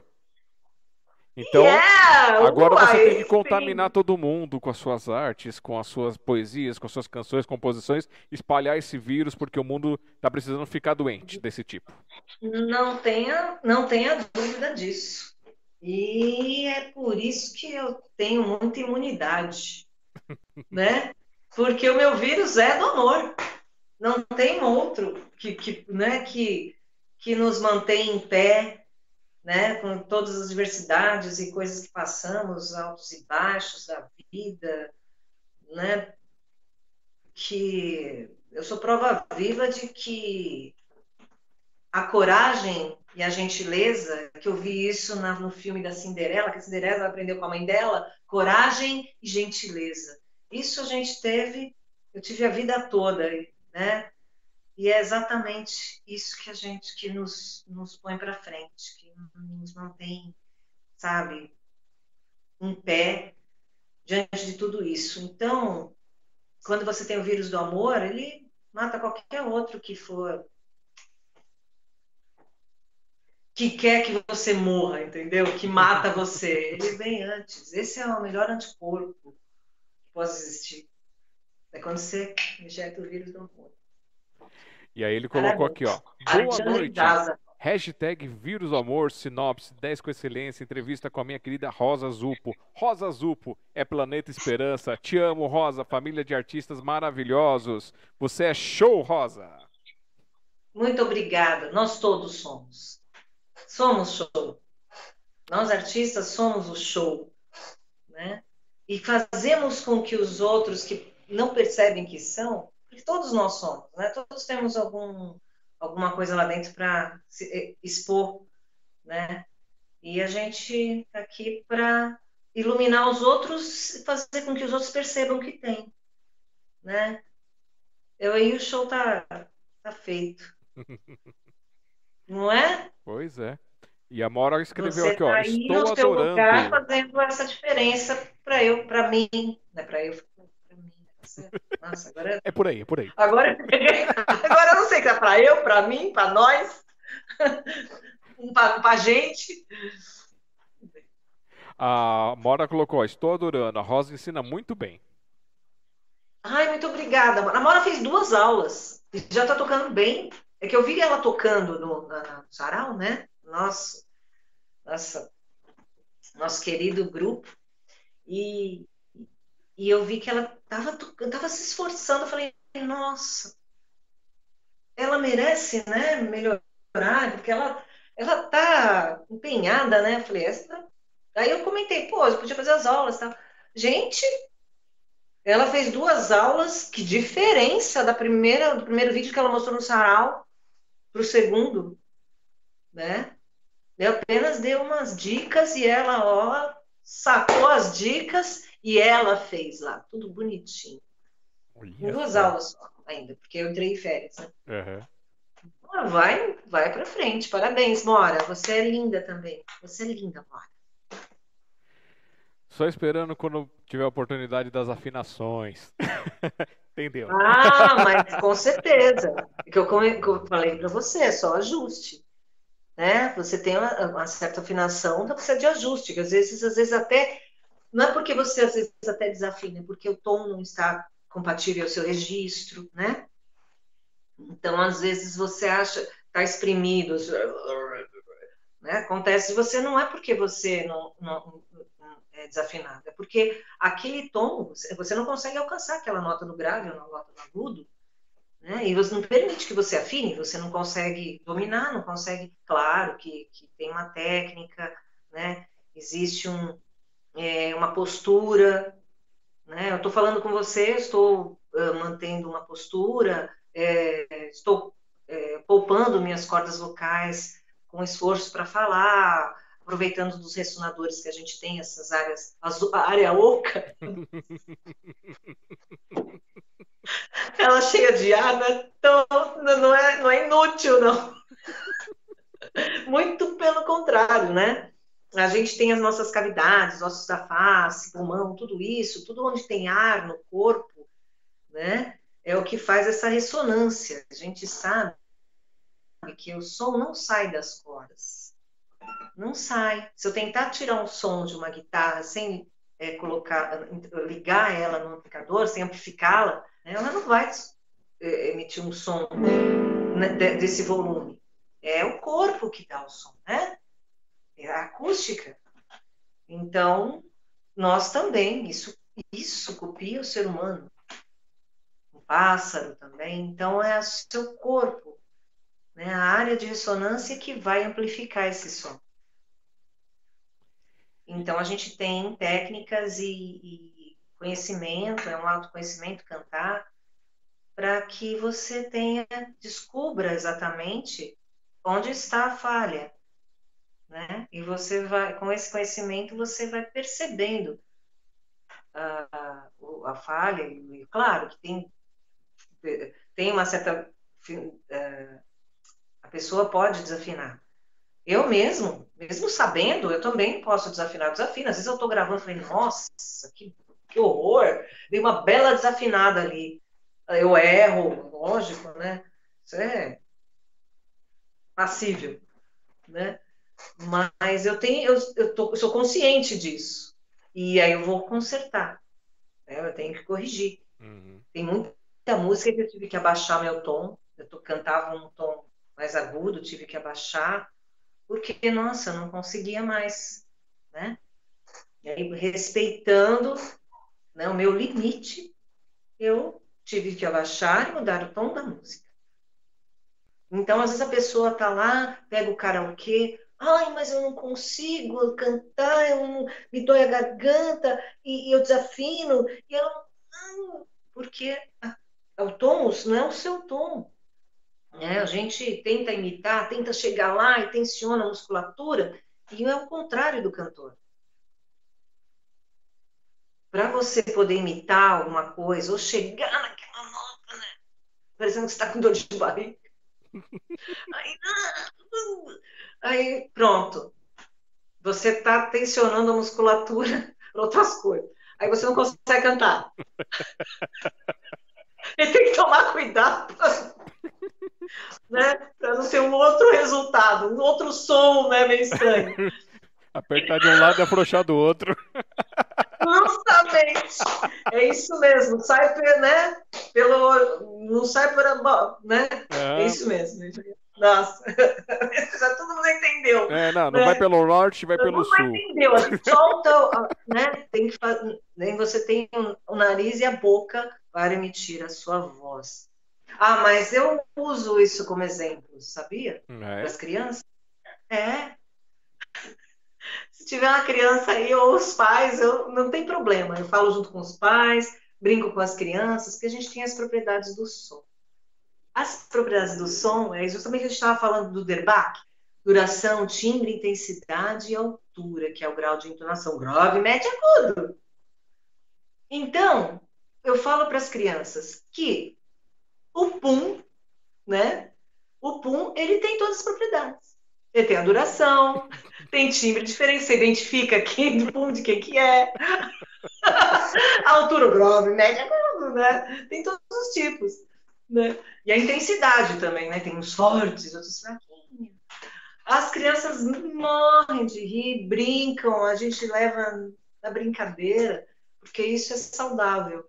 E elas entendem o que é as propriedades do som de uma forma simples.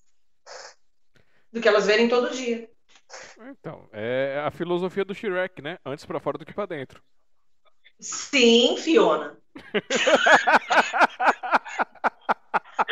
Desenho. Falou em desenho comigo, eu adoro desenho, todos os chavões de desenhos eu curto, antes para fora que para dentro, não é, Fiona? Sim. E o pior é na hora do enxofre, né? É, foi você, Shrek? Se fosse eu, você já era. quando, ele fala, quando ele fala lá pro burro, é, então, o problema da voz é que a gente pode a gente pode passar por algumas coisas meio esquisitas com a voz às vezes. Sim. E aí pode acabar meio estranho, falando meio esquisito. E aí eu não sei, né? Sabe como é que é? A gente que é adolescente ainda fica trocando de voz, aí troca um pouquinho mais de voz, e fica mais grave no outro dia. Às vezes acorda cedo, fica assim, e por aí vai. E segue, segue por aí. Pronto. Exatamente. É isso mesmo. Você vai todo perfeito. ah, sabe quem me lembrou? Isso me lembrou o David Bowie. O camaleão. Nossa. Camaleão da, né? Da voz. David Bowie. Hum, olha que bonitinho, ó. Deixa eu pôr na câmera maior. Sorria que a vida sorri de volta. Foi uma aluninha que deu para mim. Muito legal. E né? me diz uma coisa. Já que a gente está lá ainda nesse meio musical, assim, né? Estamos nessa, nessas ondas. Quando ou qual foi a sua primeira composição? Nossa. Foi quando eu estava no conservatório e eu fiz junto com uma. Ela não era prima, mas ela era irmã, ela era cunhada de um primo meu. E a gente fazia música junto. Nossa, mas você acredita que eu não lembro com algumas? Eu até esqueci. Eu lembro que tinha uma que a gente cantava voa, voa, voa, voa, voa, voa, pássaro, no céu azul, umas coisas assim, porque a gente ia participar de um festival de música. Então, o festival de música tinha que ser uma músicas fortes, assim, né? Uma coisa de, de... Não é protesto, né? Porque a gente não protestava nada. Nossa, a gente era tão sossegado. Na década de 70, 80, uma delícia, não tinha que protestar nada. Né? a, gente, a gente era adolescente, a gente só queria cantar. Né? Era muito bom estar ali apenas. A gente fez umas músicas, mas eu não lembro. E foi, eu fiz com ela, fiz umas letras, né? Você não tem isso eu era acervo? boa em escrever, mas, gente, eu não, não me aprofundei muito. Mas melodia eu tinha facilidade, mas aí na adolescência eu queria cantar música já de sucessos, né? E aí fui desenvolvendo, falei, ó, faltou uma coisa aqui. É, quando nessa época eu era parecida muito com a Rita Lee, né? igualzinha a Rita Lee, né? Que tinha, naquela época, era do, do Ovelha Negra. Levava uma vida sossegada, gostava de sombra e água fresca. Falava igualzinho, assim, meio anasalado também, né? Tinha um cabelinho assim, com a franjinha, loirinha, de olho azul, cheia de sábio, igualzinha a ela, né? Rosalie me chamava. né? E, e, tinha que ter uma guitarra tal. Aí eu achei, tinha um, um colega que tinha uma guitarra. Aí no fim eu não tinha guitarra, coloquei nesse violão aqui, coloquei corda de aço para ficar, né? O som mais assim metálico, né? Essas coisas a gente vai fazendo na adolescência, vai experimentando, mas foi a pior coisa que eu fiz. Eu jamais oriento isso, porque depois que eu coloquei isso, um violão de nylon, ah, não é esse, meu mesmo, um violão de nylon.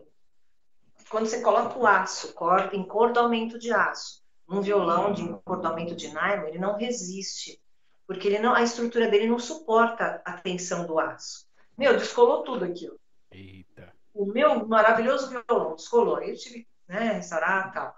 Mas ninguém faça isso, né? Violão para corda de aço, encordoamento total de aço, no instrumento de aço. Então aí foi comecei a querer ter esse som, buscava e aí chegou a, a maturidade. Eu tocava por hobby, brincava, ia na, casa de um, na casa de outro, formava uma bandinha, fazia uma coisa ali, outra cá, né, só com violão e voz e aquilo tudo. Outra pegava o violão, fazia de baixo, ficava no baixo, né, para fingir que era contrabaixo.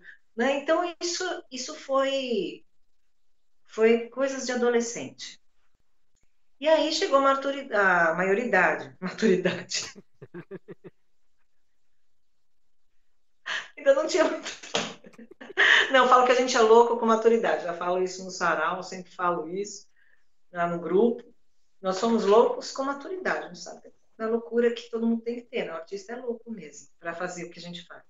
Aí chegou a maioridade, conheci um pessoalzinho. Aí falei, puxa, a gente bem que podia fazer uma banda. Aí eu comecei a trabalhar no banco, aí comecei a ter é, um, um, salário, aí comecei a comprar instrumento, né? Imagina, músico, é, começa a tocar, quer comprar instrumento. E aí compramos, todo mundo juntou, comprou os instrumentos, uma bateria aqui, um baixo ali, o outro foi, foi começando, foi uma bandinha, e aí eu comecei a tocar na noite. Aí nos barzinhos de Santana, porque eu sou paulistana da Gema, né? Eu nasci, eu nasci e fui criada na rua na Djalma Dutra, uma travessa da São Caetano com a João Teodoro, bairro da Luz. Meu pai também foi criado nessa rua, mas meus avós vieram como imigrantes, mas ele também foi o, o, o caçula da família, né? De sete filhos. E eu nasci ali. Né? Fiz meus estudos lá, nossa, foi essa história. E trabalhei no banco justamente na Paula Souza, também era lá. E aí a gente já foi começar a tocar nos barzinhos, procurar bar para tocar.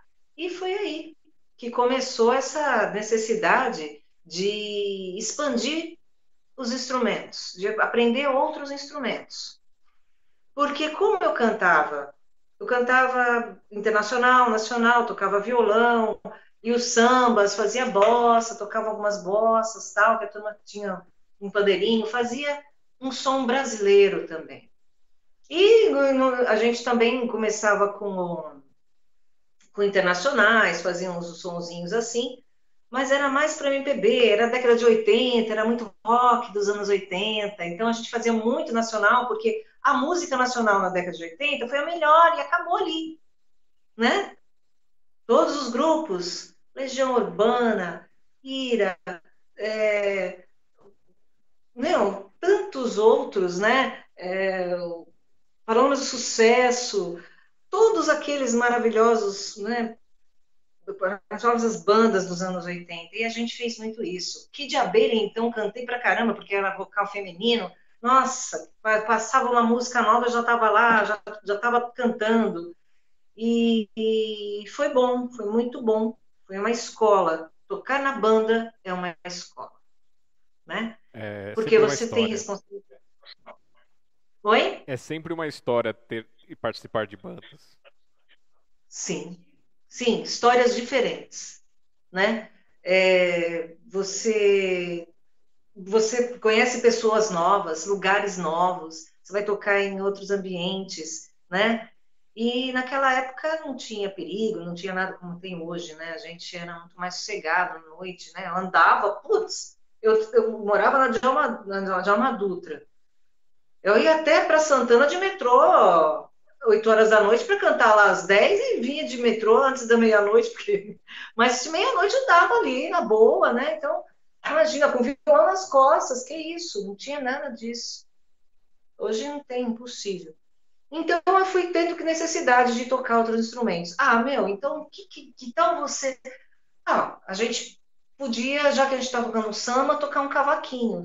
Você não experimenta tocar? Ah, meu, o que, que eu fiz? Eu nunca tinha tocado um cavaquinho. Achava que o cavaquinho era um brinquedo. Toda criança acha que cavaquinho, né? Tem quatro cordas, é brinquedo. Igual o ukulele. O ukulele, nossa, tem medo de dar para uma criança. O ukulele é tão frágil, tão frágil, né? Uma criança olha, olha feio para ele e quebra. Então,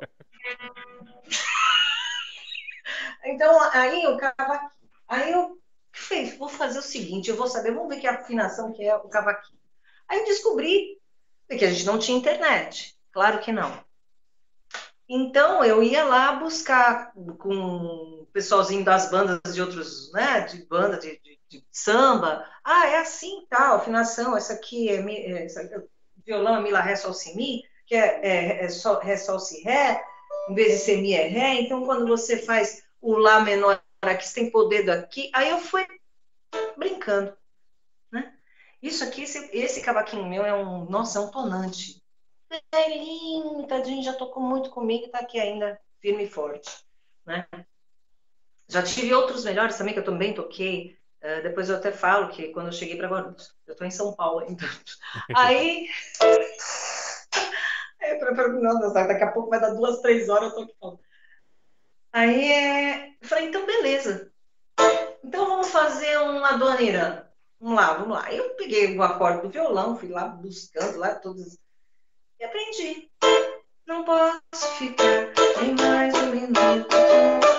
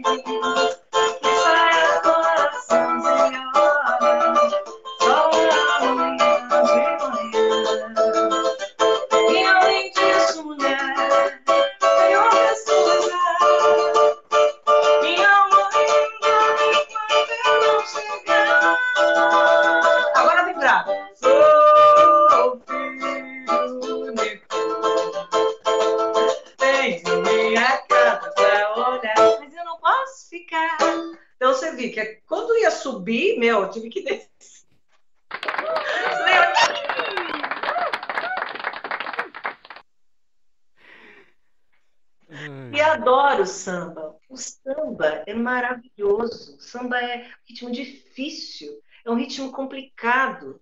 Não é assim, ah, vamos lá fazer um, um, um grupo de pagode, a gente.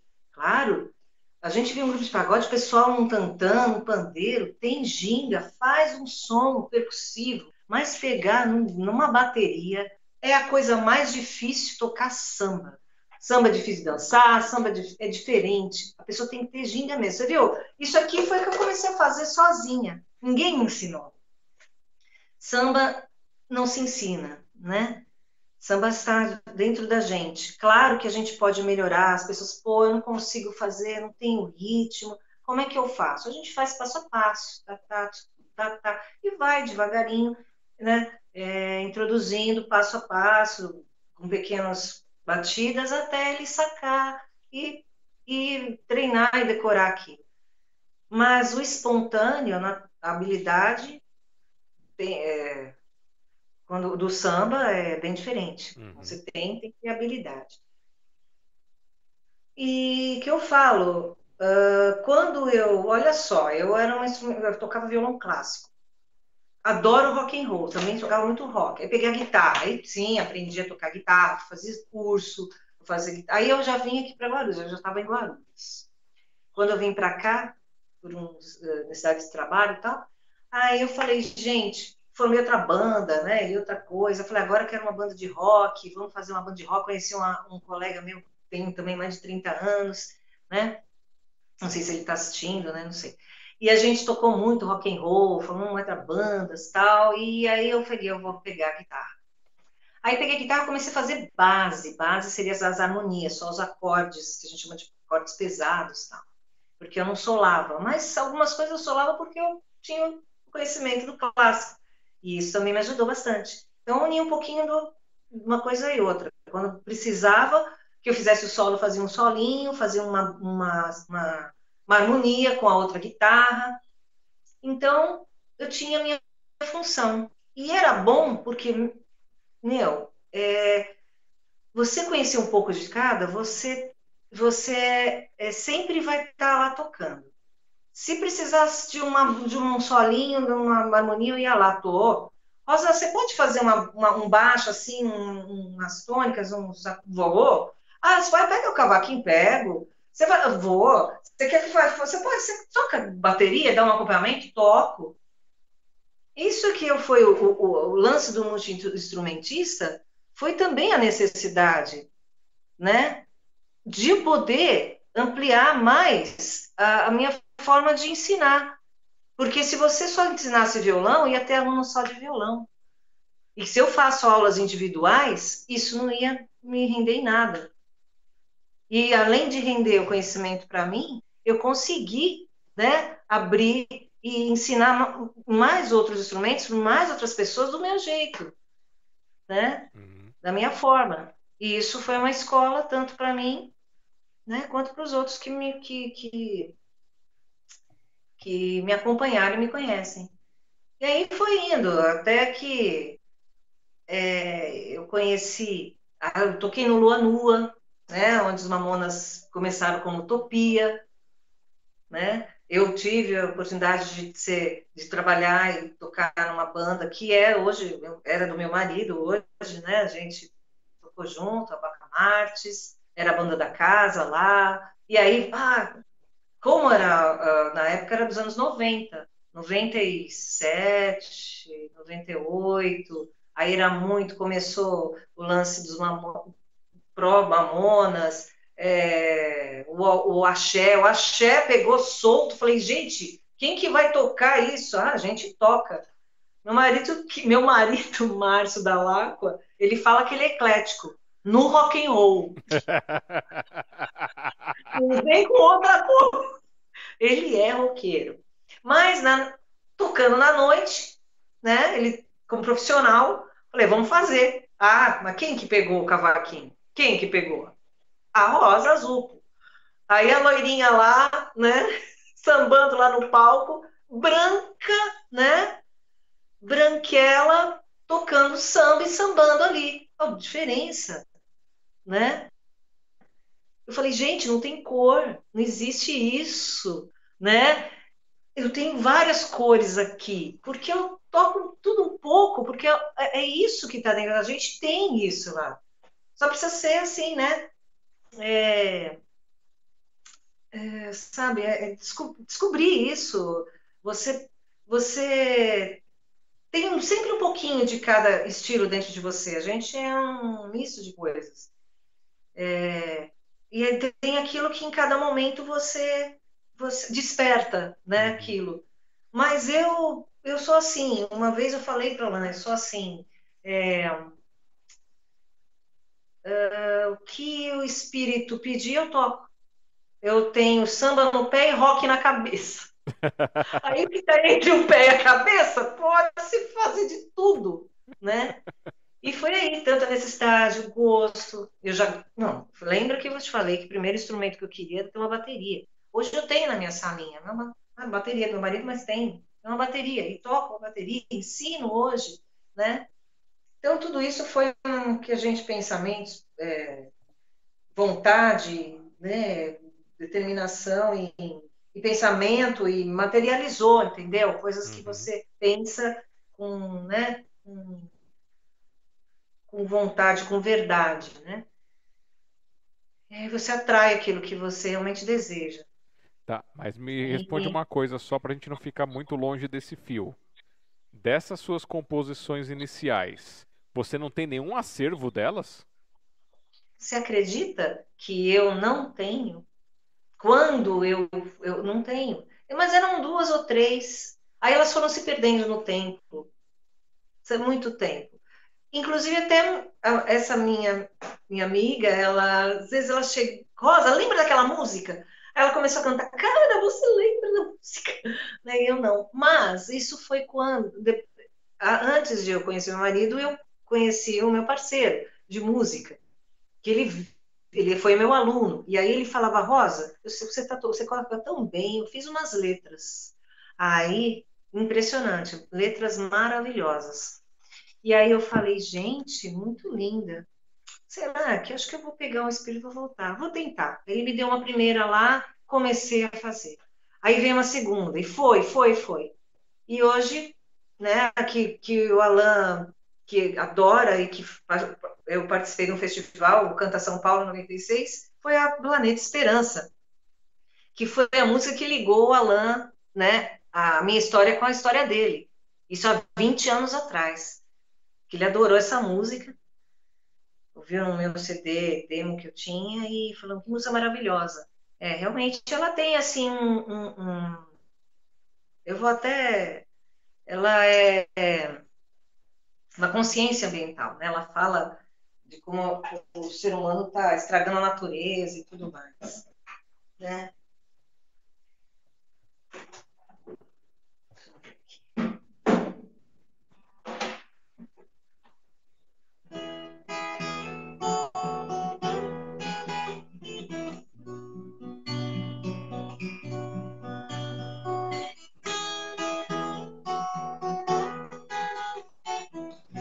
Músicas mais recen- recentes em relação a isso é a que ficou. A gente era muito, né, adolescente, as coisas não se preocupava muito com isso, né?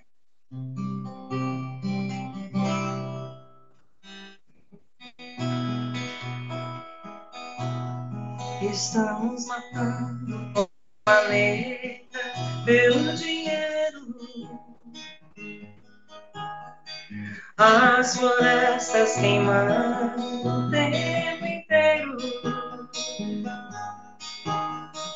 Vejo animais sendo mortos até a extinção.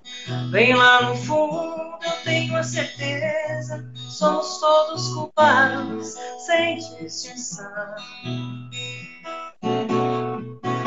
Cada dia que passa, mais entristeço. Olho pro mundo e pro meio de universo.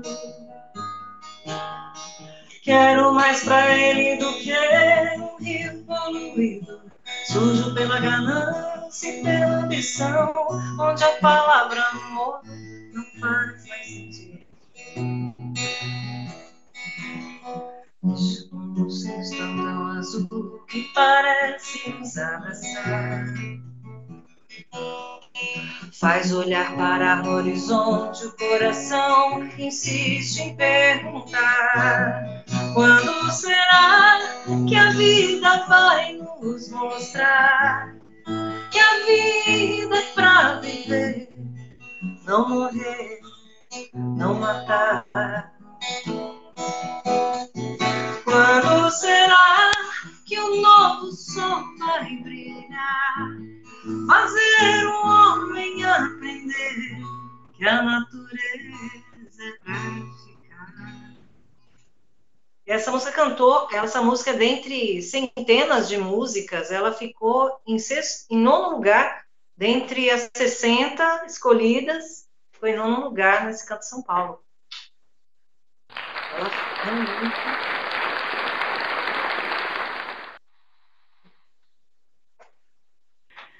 Muito bom. O Alan que deve ter adorado, porque ele ama ela e eu canto sempre pra ele se for necessário, porque ele ama essa música e todo mundo gosta muito.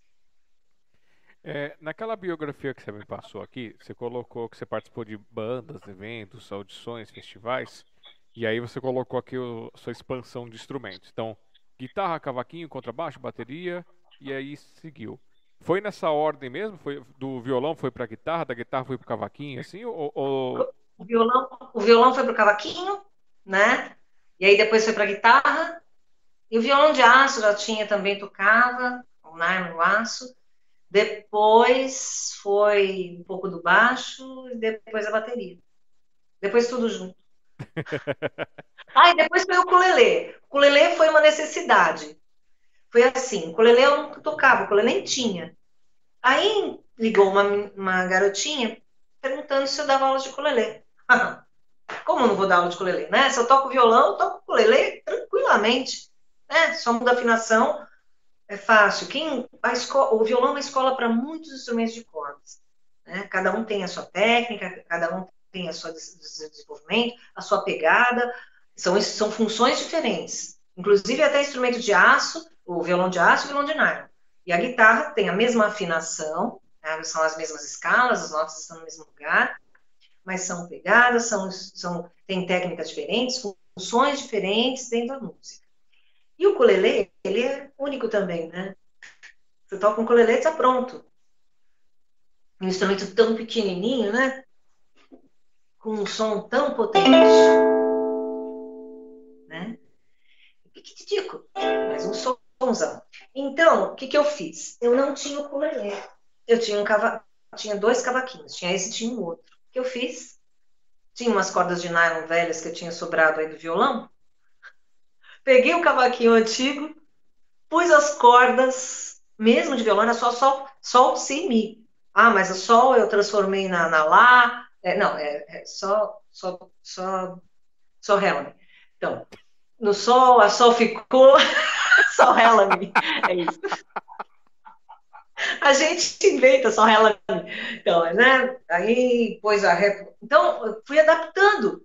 Aí eu fiquei com um cavaquinho com afinação no ukulele e usei para dar aula para menina. E, por um acaso, uma outra pessoa também apareceu lá querendo vender o ukulele, que era esse aqui, comprei.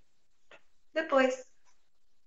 E... Tem umas coisas, né, muitas histórias é, legais, assim, que a gente a gente, como eu, a gente estava comentando, né? A gente a gente consegue uma qualidade, consegue fazer as coisas com que a gente tem? Ah, sim. Tem que, tem que se virar. Dependendo né? da imaginação, né? Foi que você teve do seu estúdio, que você me contou.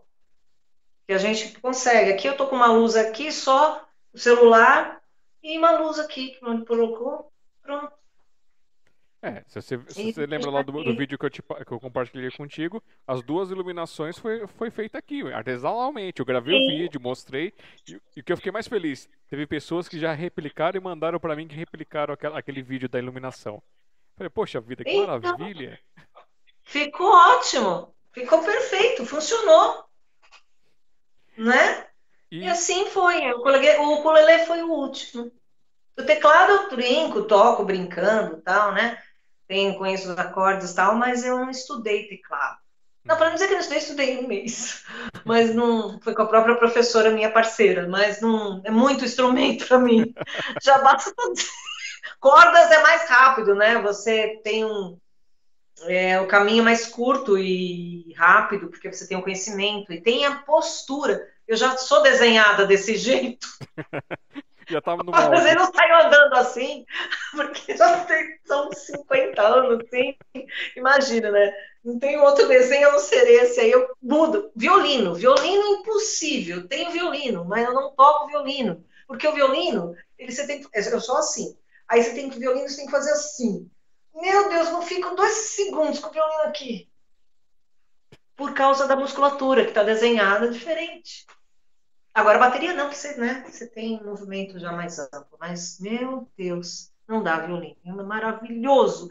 Eu amo violino, coisa mais linda, mas, né, você tem que também fazer alguma coisa, é, você tem que fazer bem também alguma coisa, né? Você vai fazer um monte de instrumento e não faz nada direito.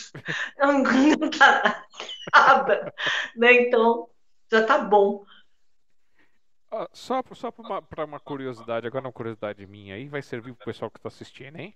Aí vocês já aproveitam, depois dessa minha curiosidade, vocês vão aqui, ó, no, no, nas redes sociais, vão aqui no telefone, no WhatsApp aqui, e conversam com a professora Rosa. A minha pergunta é: toda montagem de instrumento de cordas, é, assim, violão, cavaquinho, baixo, ela, é, a montagem das, no- das notas, elas são feitas a, a partir da tônica?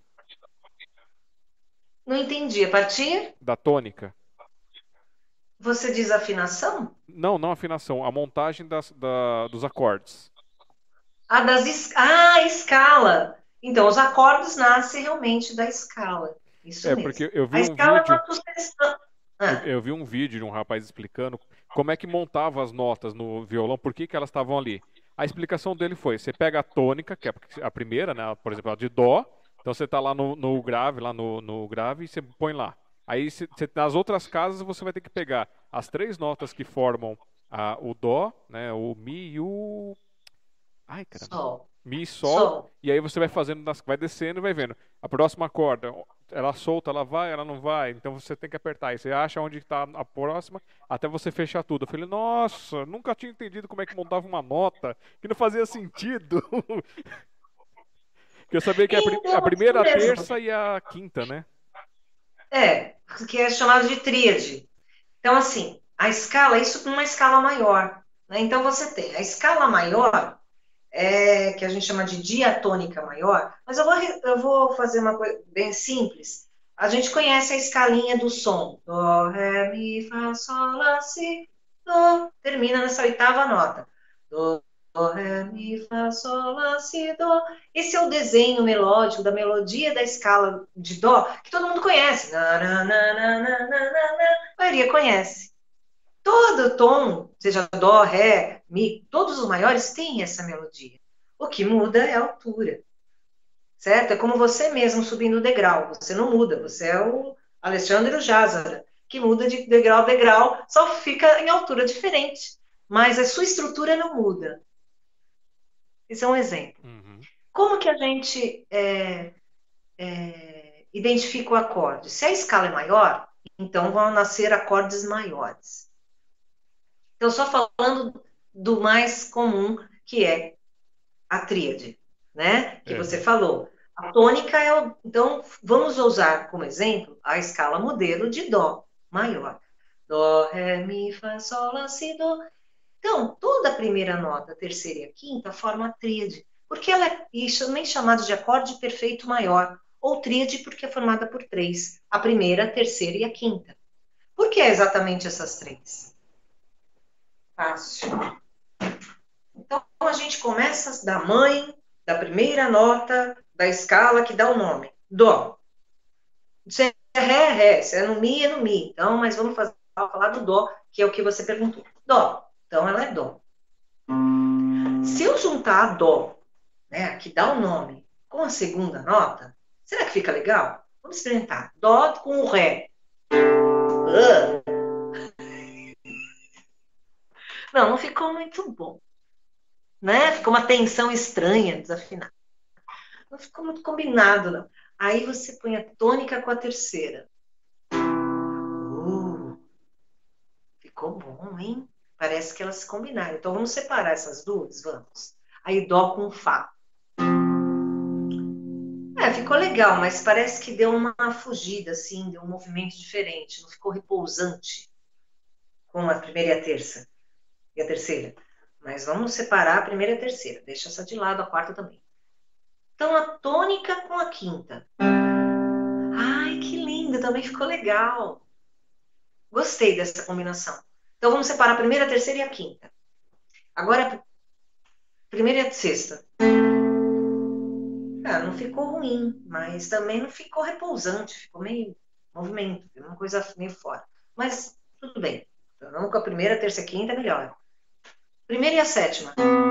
Ah, primeira e oitava. Ah, primeira e oitava é só repetição, né? Só muda a altura, então não tem harmonia nenhuma. Né? Mas ela encaixa, claro. É a mesma nota. Então vamos juntar primeira, terceira, quinta e oitava? Vamos? Uau! Então os acordes maiores, eles são formados por essas três notas e são consonantes, porque eles repousam, eles, eles se encaixam perfeitamente, não precisa nem pôr nem tirar mais nada. E as outras notas que a gente vai colocando, a segunda, a quarta, o que a gente vai fazer com o resto? Muita coisa. Aliás, não são só oito notas, são doze. Né? E a gente faz muita coisa. Foi onde começou as expressões. Né? O dó com sétima fica perguntando, o dó com nona fica viajando, né? Então, e assim vai formando os acordes com a base do dó maior. E isso para todas as outras. Então, são mais de dois mil acordes, porque é uma, é uma, dois mil acordes. É uma ramificação do outro.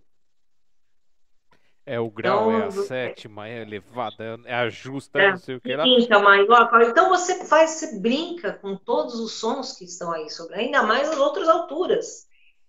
O que, que é o, o dó com nona? Ué, mas não vai até a oitava? Oitava é o começo. A nona é a oitava da terceira, da segunda. Um, dois, três, da dó, ré, mi, fá, sol, lá, si, dó, ré. Só que em outra altura. É, Então, aí- assim, então, assim, a gente brinca com isso no limite do, do seu, do seu corpo, da voz, no limite do instrumento. Por isso que o piano é um instrumento de recurso harmônico maior. Ele tem mais de 80 teclas e você tem 10 dedos para fazer. Aqui você tem quatro e seis cordas. Tudo bem que você pode usar a pestana, né? que junto- Mas aqui tem limite. É um instrumento limitado. Mas ele faz tudo. Aí, se vocês quiserem mais, vocês vão aqui, ó. Tá aqui, ó. Ó, Olha só. Telefone 11. Não, é pro seu outro lado. Ah, tá, é mesmo. É, pra mim é pra cá e pra você é Obrigada. outro. Eu tô indo à frente, você tem que botar você pra cá, então. tá lá. Aí vocês que, que querem aprender um pouco mais, 11 2422 7668 é o telefone da Rosa Azul como professora lá com a escola de música. Quem é de Guarulhos, só chamar. Ela também está fazendo atendimento via vídeo aula. Pelo, e aí você pode conversar com ela também no WhatsApp 5511 99676 7961. Por favor. E agora, um detalhe. a- a- Agora meu detalhe é, designer, né? Reparando no, É. no seu cenário. Ah, sim. Não, não, pro outro lado. Pro outro lado, pro outro lado, pro outro lado.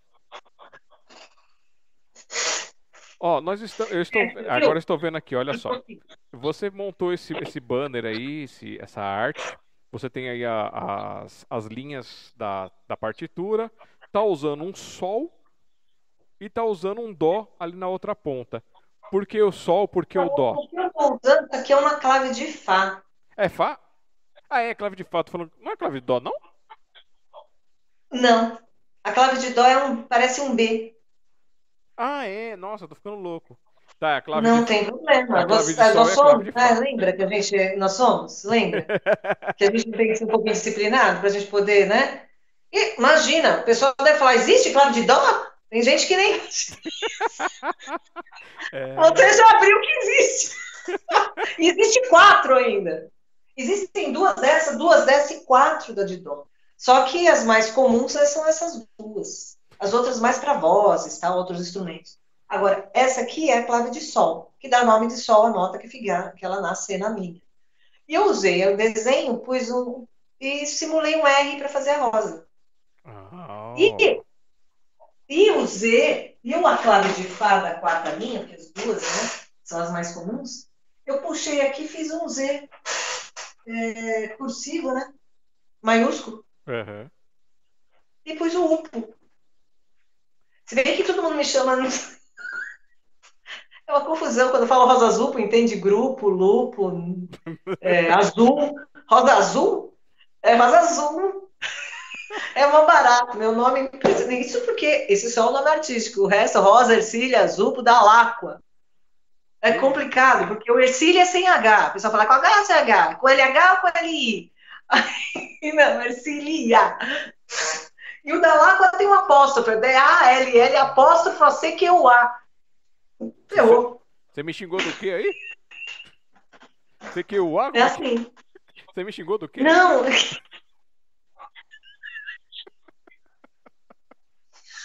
Pois é, parece que estou xingando. Mesmo porque né, o italiano parece que está xingando. Tem mais essa, né? Parece que está xingando, né? Com bravo, não, tá falando alto. Voltou aí, Eva? Pera aí. Travou, o pessoal tá falando que travou. Vê se, vê se voltou. Voltou? Quem tiver assistido, confirma. Voltou? Ah, beleza, então. Então, vamos de novo. Duas horas de live! Uhul! Hoje, dia 22 de julho de 2021, recebendo a Rosa Zupo com as suas múltiplas artes. Ela tem lá no canal dela dois. é, tem um, um videozinho lá com uma sequência de. Quantas músicas tem naquele vídeo lá do que você fez? Tinha 13 músicas. Então, 13 músicas para vocês apreciarem, colocarem ali, escutarem deitado, escutarem é, lendo alguma coisa, lavando uma louça, fazendo uma comida, aproveitando, ou mesmo só assistindo na TV, no celular, no tablet. Vocês podem acompanhar muitas músicas bonitas com uma entrevista do Alan Tássio, que está aqui nos assistindo. E tem outras coisas também, né, que você vai colocar lá no seu canal, não vai?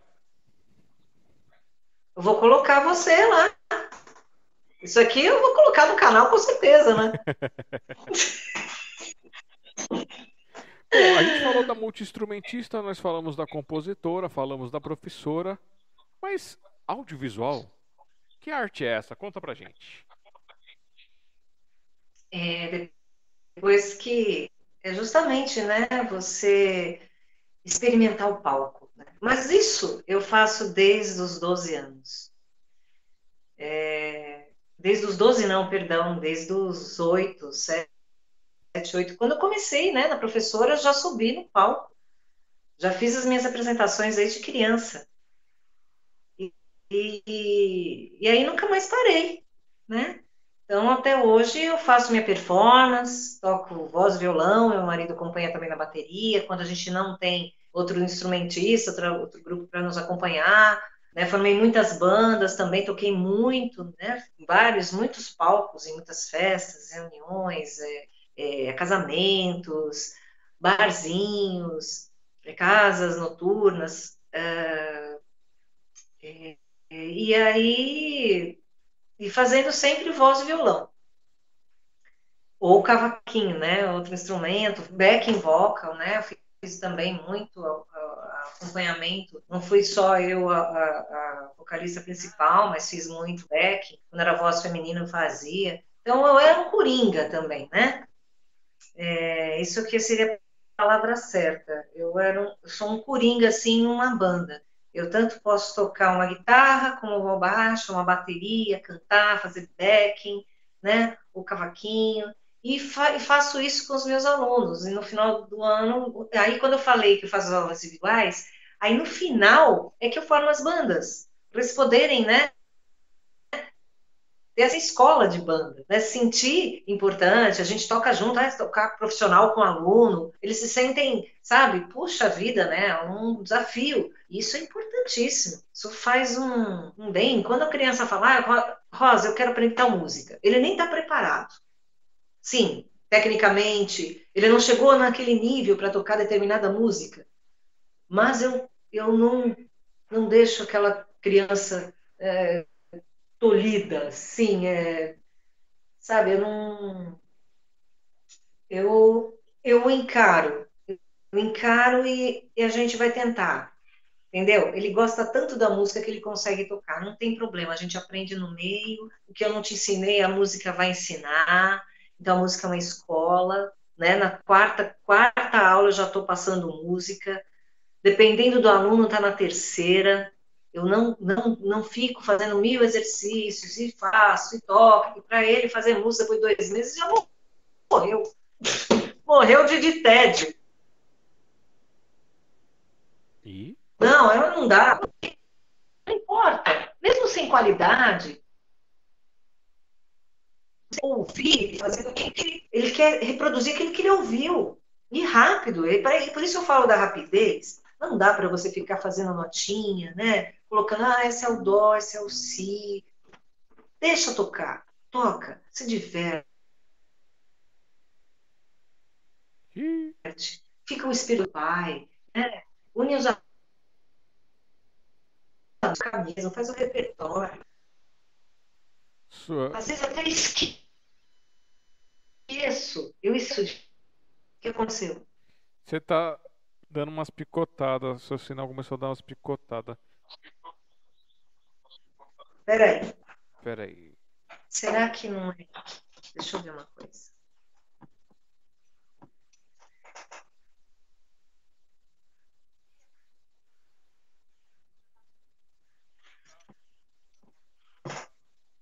Será que está acabando a carga? A bateria? Não, às vezes pode ter sido alguma oscilação na internet mesmo que aconteceu. Sim, porque ela estava bem incompleta. E agora, tá? Eu acho que agora deu uma estabilizada. Então você falou que você deixa o seu, o seu aluno, você deixa ele solto, você vai levando ele pelos caminhos. é, ele quer sair tocando, ele quer sair tocando, ele quer reproduzir aquilo. Então, eu falei, vamos, tem às vezes eu levo meses é, para. Eu esqueço de passar teoria para ele, né? Porque ele está tão empolgado, ele está montando aquele repertório. Rosa, eu quero aprender essa música, eu quero aprender essa música, e hoje precisa, é muito rápido, né? Ninguém tem tempo para nada, e vira uma terapia. A minha característica é uma terapia. Eu faço mais musicoterapia né, ensinando, do que, obviamente, dando aquela parte técnica é, profunda, porque ele não vai se interessar no começo, né? Ele se interessa depois que ele pergunta, como no seu caso, Rosa, por que, que o acorde é assim? Quando ele pergunta, né? Por que, que é exatamente esse desenho? Por que, que o ré é assim? O fa... Por que, que tem esse nome? Né? Por que a posição é assim? Aí ele mostra interesse. Aí ele vai parar para ouvir. Porque se você começar a falar teoria para ele, ah, o dó, nossa, eu durmo com ele na aula. Não dá. Né? Não dá. Meu, ele, ele, meu, quando que a gente vai tocar?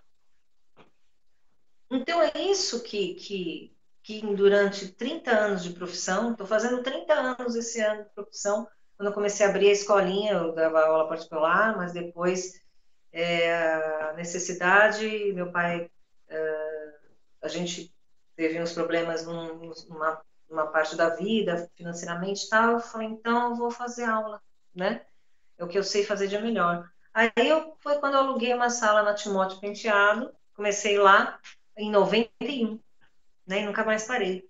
É, nunca mais parei mesmo. Eu nunca precisei fechar as portas com todas as crises que tivemos, com problemas financeiros, com isso, nunca pagando aluguel, nunca não tenho casa própria, não tenho né, é, é, residência própria, eu sempre aluguei. Nossa, aqui em Guarulhos eu sou uma nômade, eu já mudei umas 15 vezes, mais de nove vezes eu mudei aqui na cidade, e sempre levando desde a, do, do Picanço, desde aqui do bairro de lá, Flora Montanha, até a Ponte Grande eu fui vindo e fazendo meus alunos, fazendo, e tanta gente que voltou de lá para cá, e com aquela coisa que te falei, que as crianças voltam.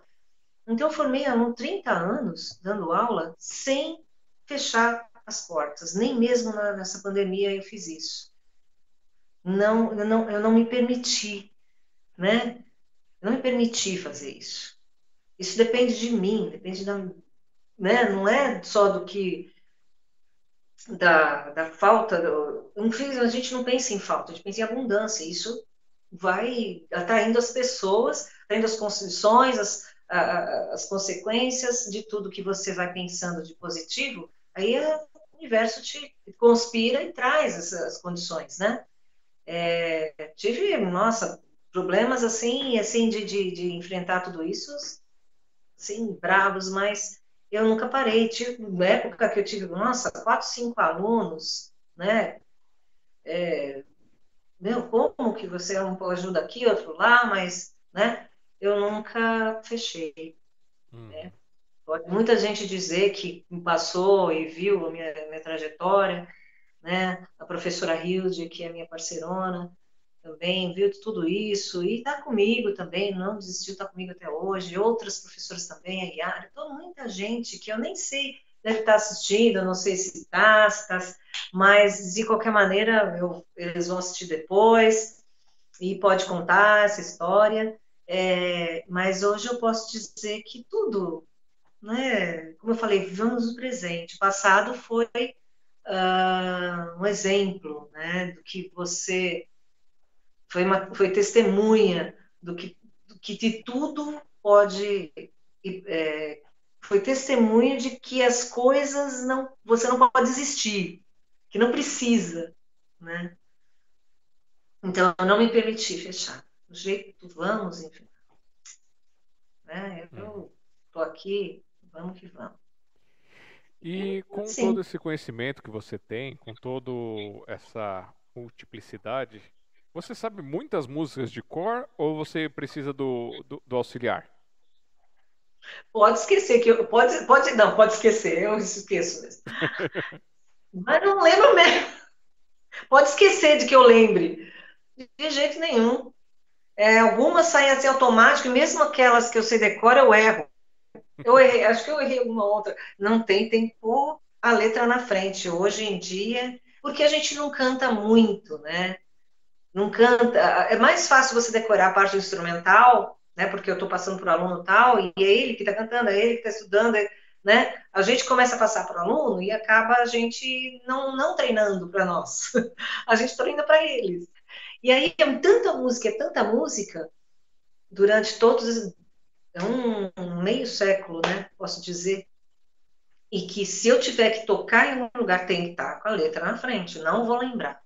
Não vou mesmo. É muita música, é várias é, situações. Por exemplo, você vai num determinado show, você tem ah, aquela, aquela, aquele evento ele pede mais internacional, ah, aquele evento pede mais um MPB, aquele, então, imagina que eu vou decorar.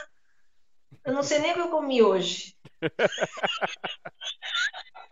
Mas como assim, como, como música, não como, como musicista, né? Como música, não, como musicista, você usa o, o caderninho com, com, com a cifra, você usa com a partitura, ou você tem as revistinhas? As famosas revistinhas. Não tenho as revistinhas, mas tive muitas, tive uma pilha delas. Foi elas que desenvolveram. Nossa, antes do, antes do não, eu revistinha usava na minha adolescência, os vigus da vida, violão guitarra, muita gente pode lembrar disso. E era primeiro a gente na, na escola estudava de uma forma, depois veio as cifras. Pô, mas o que, que é essas letras? Ah, o A é o Lá. E aí a gente foi desenvolvendo as, as, as revistinhas. Muito, foram muito úteis, muito, muitos shows na noite, elas nos ajudaram demais, porque a gente não tinha internet, não tinha, não tinha nem CD, era fita cassete. Era, nossa, eu tirava a música de fita, em fita cassete. Eu tirava cada som, assim, de, técnico de rock, é, da época internacional, bandas de.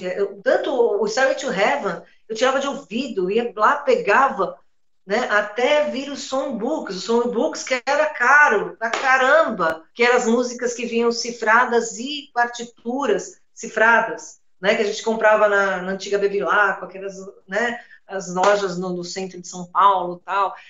Gente, aquilo era caro.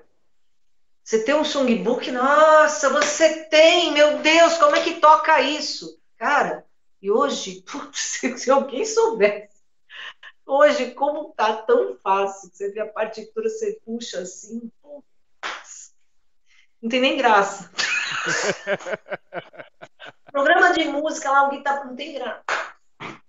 Mas olha, a, tô brincando, mas ajuda muito, é rápido, porque não dá tempo, não dá mais tempo.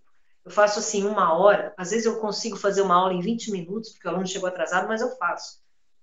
Não dá tempo, né? E eu faço questão de fazer o aluno fazer a aula dele lá bonitinho para fazer. É uma, sabe, uma, nem é só uma responsabilidade, né? É, mas é um, uma honra fazer isso, né? Fazer o aluno sair com um sorriso no rosto, assim. Né? E a gente fala, eu falo que a gente. É, que a bênção que a gente tem, que a gente carrega o sonho das pessoas nas nossas mãos. Ou eu tenho o sonho de tocar uma bateria, eu tenho o sonho, vem aqui, putz, eu tenho a bateria, eu falo, cara, como eu dou valor a tudo, né? Quando a gente tem, a gente, ah, a gente tem, né? Passa assim, a gente não para para dizer, putz, eu queria tanto desejar. Nossa, eu materializei isso que eu desejei tanto, que era tão difícil, né? E, e aí eu olho, cara, eu dou valor, eu lembro que isso aqui foi, foi um fruto de um, de um trabalho. E, e sair e o sonho, né? A gente tem sonhos. E se foi um sonho ter uma bateria, é um sonho realizado, tem tudo é um sonho.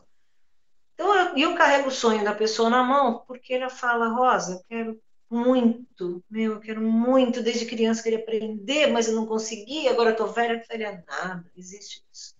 O artista não envelhece, o artista passa de uma vida para outra e passa para o outro e fica naquele que está aqui que vai passar para o outro.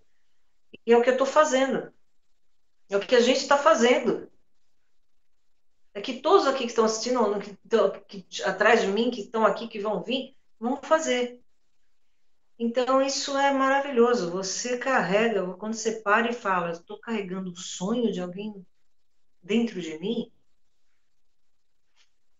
já é o suficiente para você jamais desistir. Certo. E você toca com o instrumento invertido ou para canhoto? Ah, sim. Se tiver que tocar, eu tenho que fazer o seguinte, Jazará. É, dizer eu ou o meu aluno? Não, você. Você, você toca eu. com, com, o, Sim, o na é posição possível. invertida, tudo. Não, que é possível, eu sei, mas eu quero saber se você faz.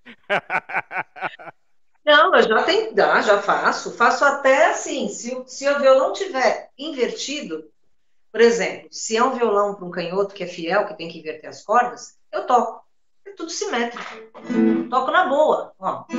Faço. A a- o problema é o seguinte, essa mão que faz, não tem calo. Então é tudo do começo. Ela não tem calo e tem uma unha. Então ela fica mais ruim, né, de você poder fazer, né? Mas faz. Só que se eu tiver, agora no caso, esse violão, ele é para destro, porque o músico é ambidestro. Eu falo que ele é ambidestro. Se ele começar na esquerda, ele vai começar assim. Se ele começar desse lado, ele vai fazer assim. Mesmo porque eu só descobri, tive muitos alunos canhotos que eu fui descobrir depois que começaram a escrever. Porque eles começaram a fazer a aula assim. Eu dificilmente começo a pedir para escrever uma coisa que eu não preciso escrever nada. Eu dou tudo para eles no, no postilho e tudo. Aí eles começam a tocar. Aí, quando eles vão escrever alguma coisa, dar um recado, ou fazer uma, ou, ou transcrever uma música, começa a, tocar- a escrever com a esquerda. Eu falei, meu, você é canhoto? Eu sou. Mas ele toca 10, não dá para saber. Como também tem o contrário. No caso do Zezé de Camargo. O Zezé de Camargo, ele é canhoto, mas ele toca em violão destro. Ele troca todas as posições de lugar. E é o que eu faço aqui. Se eu tiver que tocar nesse violão, eu tenho que fazer isso. Do dó, ela fica esquisito, né? Porque eu tenho o pé aqui, agora eu faço, mas eu faço na boa, porque a gente, a gente é ambidestro. Ré, lá, faz. mas não pede para tocar fluentemente. É, o- é assim que eu me sinto, é assim que a criança começa. É exatamente assim que, eu me, que a, pessoa começa. É- é- você sente isso. Meu pai tem uma frase, na época que. é, é, quando, lá quando eu comecei, e aí eu ia com ele nos lugares, tudo. E aí a gente tava conversando alguma coisa, aí eu mostrava meus dedos com, os- com as peles arrebentadas, né? Tudo grosso, aquela casca grossa. Aí ele falou assim: é. Por isso que eu não toco, porque as suas mãos são pra fazer calinhos, as minhas são pra fazer carinhos. Poeta, né? Pois é. Aquela frase, você ataca com canhões que eu respondo em canções. Eu faço isso, falei isso no sarau, mas é, pois é, bem diferente. É, agora você falou dessa, dessa rigidez, né, também, ao calo tal. Então, é, tem pessoas que têm dificuldade em tocar o instrumento, aquelas que, por exemplo, caminhoneiro, então pessoa que, motorista, pessoas que têm muita tensão, ele vai ter dificuldade de ter agilidade por causa da, da musculatura, né? É, um, desenvolvida, tal, a tensão que ele tem, então exige mais flexibilidade. Fala, pô, eu não consigo tocar, falei, mas é por isso, mas também não é, Você tem, você tem que se, né, enfrentar mesmo, você tem que se adaptar e fazer nas suas condições. Mas você não vai deixar de fazer, né? Você já teve alguma experiência com um aluno com necessidade visual? Visual? Auditiva, sim. Ah, visual não, mas eu tive uma pessoa que tinha problema mental, assim, ele, ele, ele era especial. Tive sim. Agora, visual, não. Eu tive com uma, uma pessoa problema de audição. Ela usava aparelho e tal, mas mesmo assim ela tinha problema na fala. Mas, gente, eu desincentivava muito ela cantar. E ela cantava. E na boa, aprendeu facilmente, bonitinha, não tem, ixi, não tem, não existe, não existe dificuldade. Ela, uma, ela começa a desenvolver um lado melhor até que uma pessoa que tem é, todas as, uh, né, todas as, as funções todas. Todos os sentidos. E os sentidos, é normais, né? É, era o Beethoven então... ou era o Bach que, que era surdo? Ou nenhum dos dois? Oi? Era o Beethoven ou era o Bach que era surdo, que Beethoven. colocava uma madeira para tocar? Beethoven. Beethoven. Ele, ele, ele tocava por vibração, porque a gente vibra, todo o ambiente vibra, a gente sente a vibração. A gente fala aqui, a gente sente a vibração no corpo. Então, é isso que as frequências né? A frequência, você percebe a, a frequência quando é muito rápida, assim, a vibração muito acelerada, uma nota aguda, não é uma vibração, uma frequência mais larga, assim, uma nota grave. Nossa, eu não sei como é que ele sim, né? Mas é que tá, ele, ele, ele, ele, aprendeu a desenvolver isso. Né? Na falta de um, a gente aprende outro. Você vê como a gente tem, a gente tem uma, um, uma magia. Ixi. Eu tô te ouvindo. Espera um pouquinho, porque tem 15% de ah. bateria. coloca coloca na energia. Não tá, Oi? não tá com fio aí perto para ligar ele? Ah, já vou ligar. Tá bom. Espera aí. Isso aí, gente. Enquanto a Rosa foi buscar o, o carregador, dizer para vocês, vocês estão assistindo ao Sinopse, edição 64, hoje, dia 22 de 7 de 2021. Se vocês estão gostando desse projeto, gostaram desse projeto, tá aqui, ó, apoiar.smdp.com.br, tem o nosso pix, contato.smdp.com.br. Vocês podem nos ajudar gratuitamente, fazendo como? Compartilhando, se inscrevendo, deixando um comentário, deixando like, deixando like, seguindo nas redes sociais, espalhando para todo mundo, escolhendo uma das lives, escolhendo um dos projetos. Isso vai ajudar a gente bastante a crescer. Nosso, nossa meta é chegar nos mil inscritos. Já estamos com 400 e pouquinho e estamos felizes com isso. Queremos chegar lá nos mil para poder tentar uma, ter uma visibilidade melhor com o senhor YouTube. E é isso, gente. Daqui a pouco eu vou falar do nosso projeto do Publix. Então você pode ir ali, ó, ebook.smdp.com.br, pode baixar os nossos livretos gratuitamente. Você pode conhecer um pouquinho mais do nosso projeto em smdp.com.br. Lá tem um link para o Café com Poesia e outras coisas que eu vou falar com vocês daqui a pouco. Se quiserem conhecer um pouquinho mais sobre mim, tá aqui embaixo, alexandrejazara.com.br. E eu trago todos esses projetos e trabalhos para vocês. Vamos lá, Rosa voltou aqui pra gente. Eu acho que eu deu certo. Bom, nós já estamos indo para a reta final aqui. Deu? Eu acho que deu. Eu não vi o clique aqui. Você está me ouvindo bem? Eu tô. Beleza. É, a Mora escreveu aqui, ó. Eu sou testemunha disso, Rosa. Você é muito gentil comigo na minha segunda aula. A bateria do carro está funcionando até hoje. Gratidão. Oi? Pois é, a sua, a bateria do seu carro está melhor que a minha bateria. Tá quase acabando, que bom. Né? Teve um episódio aqui impressionante, né? Foi um acidente de percurso, mas graças a Deus deu certo, que a bateria dela pifou, que a bateria do carro, na hora que ela estava estacionando aqui, e graças a um vizinho lá, tava, deu tudo certo, ele, ele já colocou carga na, na bateria dela, né? E deu tudo certo, ela voltou, ela, ela teve que parar exatamente aqui. Não tem problema, a gente atrai mesmo e vem para não em perigo. E é isso aí, isso aí, Mora. Show. E nessa reta final eu começo com algumas outras perguntas. Por exemplo, a arte da dança, você a tem? Tem. Ah, eu danço, eu gosto de dançar, né? Eu gosto de dançar. Ah, acho que agora. Peraí. Eu sempre dancei, desde criança, né? Desde, acho que eu estava dançando na barriga da minha mãe. E.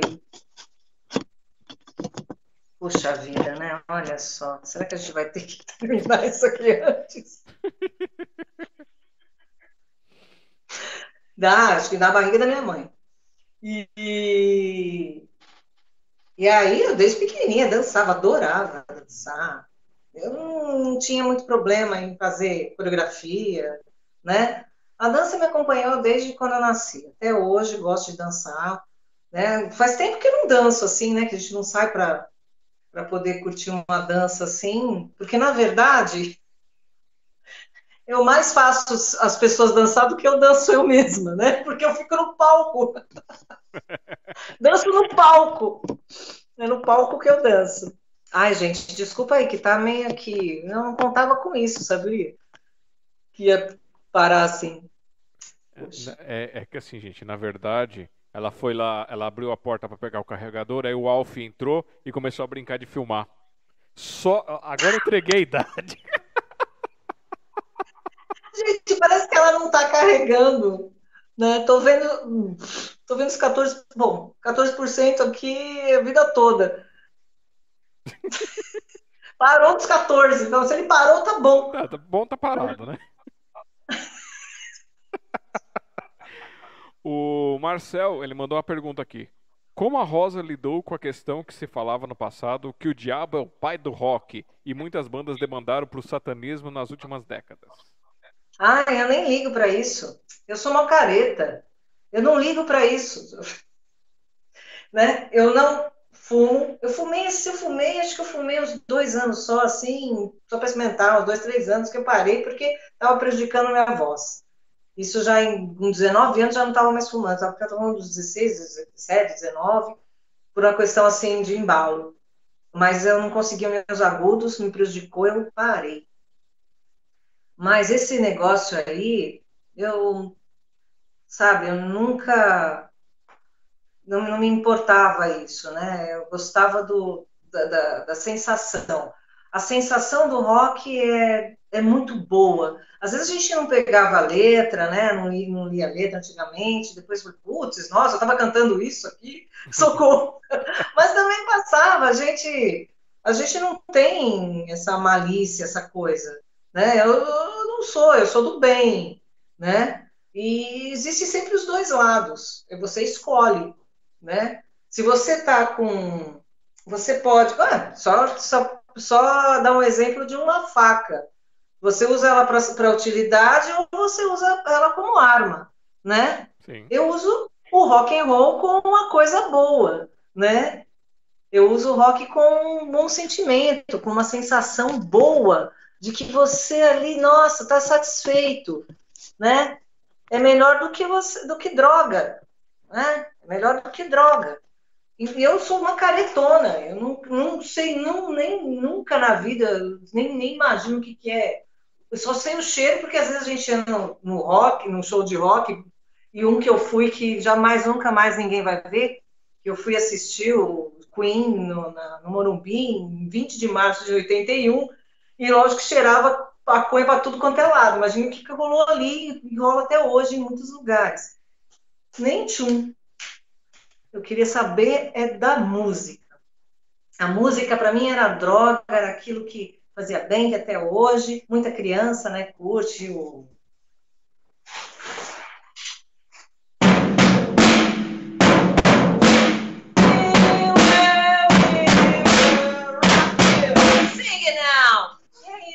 Não é isso que importa. Aqui. We will rock you. Entendeu? Né? Hurry, uh, hurry like. né? é, que é a outra do Scorpions. Like a Hurricane, Like a Hurricane. Então, é, aquele dia, né, que vocês estavam, você estava entrevistando o Marcel, estava assistindo do lance do rock, lá do, de oh, acho que eu falei não sei o quê, né, do, do, do rock and roll lá, ah, sexo, drogas e rock and roll, né, lembra? Aí falei, pô, será que eu falei besta do sexo e droga? Não, sexo, droga e rock and roll. É a droga, né, daquela emoção mesmo, né? Sexo e rock and roll normal. Agora a droga é, a gente deixa para quem quiser, mas é, é outro tipo. Mas, né, de... Você toma café. café. Oi?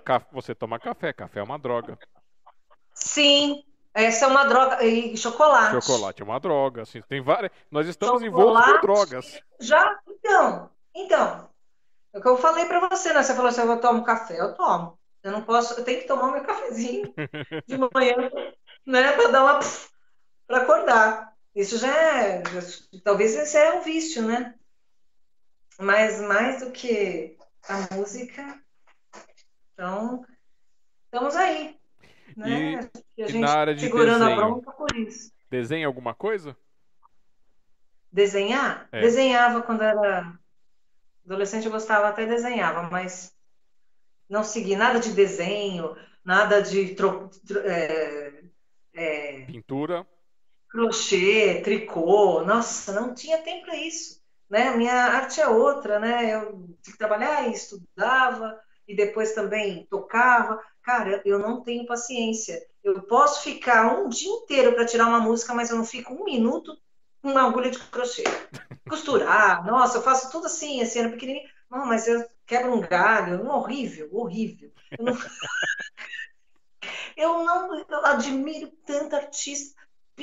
Nossa, por exemplo, Amora, né, artista plástico, nossa, eu admiro. Eu sou a, a, é como a pessoa fala, nossa, eu não toco nada, mas eu sou uma boa ouvinte. Ótimo, precisamos de bons ouvintes. Não precisamos só pessoas que só toca. Precisamos de pessoas que escutam, escutam, né? Que estão ali entendendo o seu recado, que estão lá, né? Vendo você e, e, e, e entendendo a mensagem. É uma troca tá ali. Eu sou aquela que admira a pintura, admira as flores, admira as plantas, admira os animais, admira a arte eu sou que não seja da música, eu sou aquela que, que ouve. E artesanato, já tentou alguma coisa com artesanato? Pintei, sim. Fiz umas coisinhas, mas nada sério.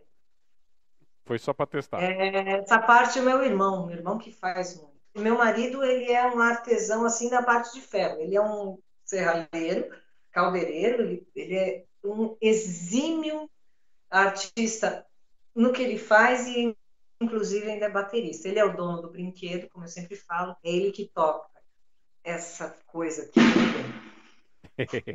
e agora, mas eu também gosto muito, acho lindo, maravilhoso. Tem pessoas que fazem cada trabalho. E, às vezes a gente não lembra na hora, né? Tanta coisa, mas em tão pouco tempo a gente não consegue lembrar. Mas qualquer arte, né? Ela ela faz bem. Para quem faz, para quem está do lado de, de cá e do lado de lá.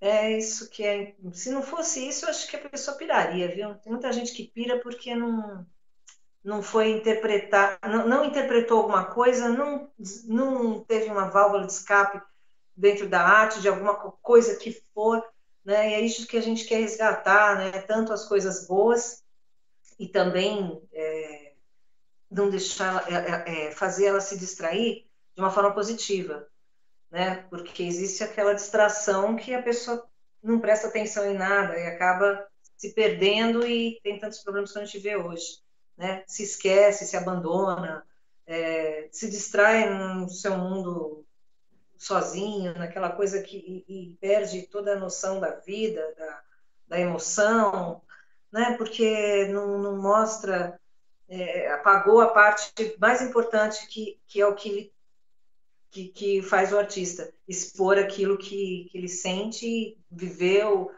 ou viu outra pessoa vivendo, né, interpretando, né? De alguma forma é, é isso. O artista é isso aí. E com teatro? Já teve algum envolvimento? Já fez? Fiz. Fiz porque, como a gente. Eu, eu, é, trabalhei muito no palco, eu fiz umas pecinhas assim, né? Até me daria bem fazendo artes cênicas e tudo mais, eu acho que sim. É, pelo fato de eu ter essa, essa desenvoltura, né? Mas também era, não deu tempo, né? Talvez tempo. A gente tinha tantas outras coisinhas, né? E uma coisa ou outra também, né? Mas também acho que isso eu gostaria de, até, até faria, né? Gosto de, ter um bom humor, assim, gosto de, de fazer graça, né? Faço graça com as, com as pessoas, é, né? Quebra um gelo de uma coisa aqui, outra ali, né? E a gente acaba fazendo teatro na vida, né? Uhum. Dando aula, a gente também está demonstrando, está fazendo uma representação, né? Daquilo que você aprendeu para o outro. Né? A gente está aí fazendo teatro aqui, mas de uma forma mais espontânea, né? Verdadeira, porque existe uma realidade, existe a verdade. Tem umas duas, umas diferenças entre as duas. E na arte da escrita, você escreve alguma coisa? Poesia, é, história, conto? Não, às vezes saem umas, umas tiradinhas assim. Não faço, não escrevo. Não paro assim, né? Não dou atenção, não foco na escrita. Não tem muito tempo também. A gente tem. Bom, a gente tem. Eu, eu sou formiga né, na cozinha e sou cigarra ganhando dinheiro. Né, que a gente tem a fábula da cigarra e da formiga. Então eu falo, eu fico, eu não, eu tô desenvolvendo, estou ganhando dinheiro e estou abastecendo Opa! Pousou o negócio aí. Tô abastecendo, pousou um bicho. abastecendo, tocando, sendo como uma cigarra. Isso que eu tô colocando o meu, o, abastecendo no inverno, né? A formiga é para trabalhar ou para ou formiga para comer, porque eu só adoro doce. Sempre falo para as crianças isso aí, né? Mas é fugindo do que você estava falando mesmo, eu já esqueci era da poesia, da escrita. Ah, é da poesia. Então não tem tempo, né? Mas às vezes a gente faz umas. umas é, dizer, umas uns trocadilhos assim engraçados, né? Tipo, em vez de presunto e queijo, que é junto e preso. Faz umas coisas assim que, que sai assim de repente, olha o que, que eu fiz, o que, que eu inventei, né? Mas nada assim. Teria até uma imaginação para isso, mas não tem tempo para focar. Tem uma mamãe de 92 anos que, né, tá aí, ótima, maravilhosa, também tem mais é, é, é, é essa, né, essa pessoa importantíssima que, que, que tô aqui por ela também, né, e precisa cuidar. Então, a gente também tem, tem isso, é filha, mãe, esposa, é, é, trabalha, é, professora, é, performance musical, é, nossa, dona de casa, administradora, né? E agora entrevistada. Mas aí, aí é o que a gente fala, a, quando a gente faz de verdade, isso é uma coisa que eu venho pregando aqui né, nas, nas, pessoas, que ah. quando a gente faz uma profissão com verdade, com amor, com brilho nos olhos, e faz outras artes, faz outras coisas, incentiva as pessoas é, dessa chama. Isso é uma poesia. Né? A poesia é causar essa reação. Então, são várias formas de poesia. Por isso que Sociedade Mundial dos Poetas não é a poesia só escrita, gente, é a poesia de forma universal, no gesto, no movimento, Sim. nas formas. Exatamente. É a frequência, as ondas que isso provoca. Não é exatamente aquilo que você vê né? É que não vê. Porque quando isso é crer para ver, né? É justamente a vibração.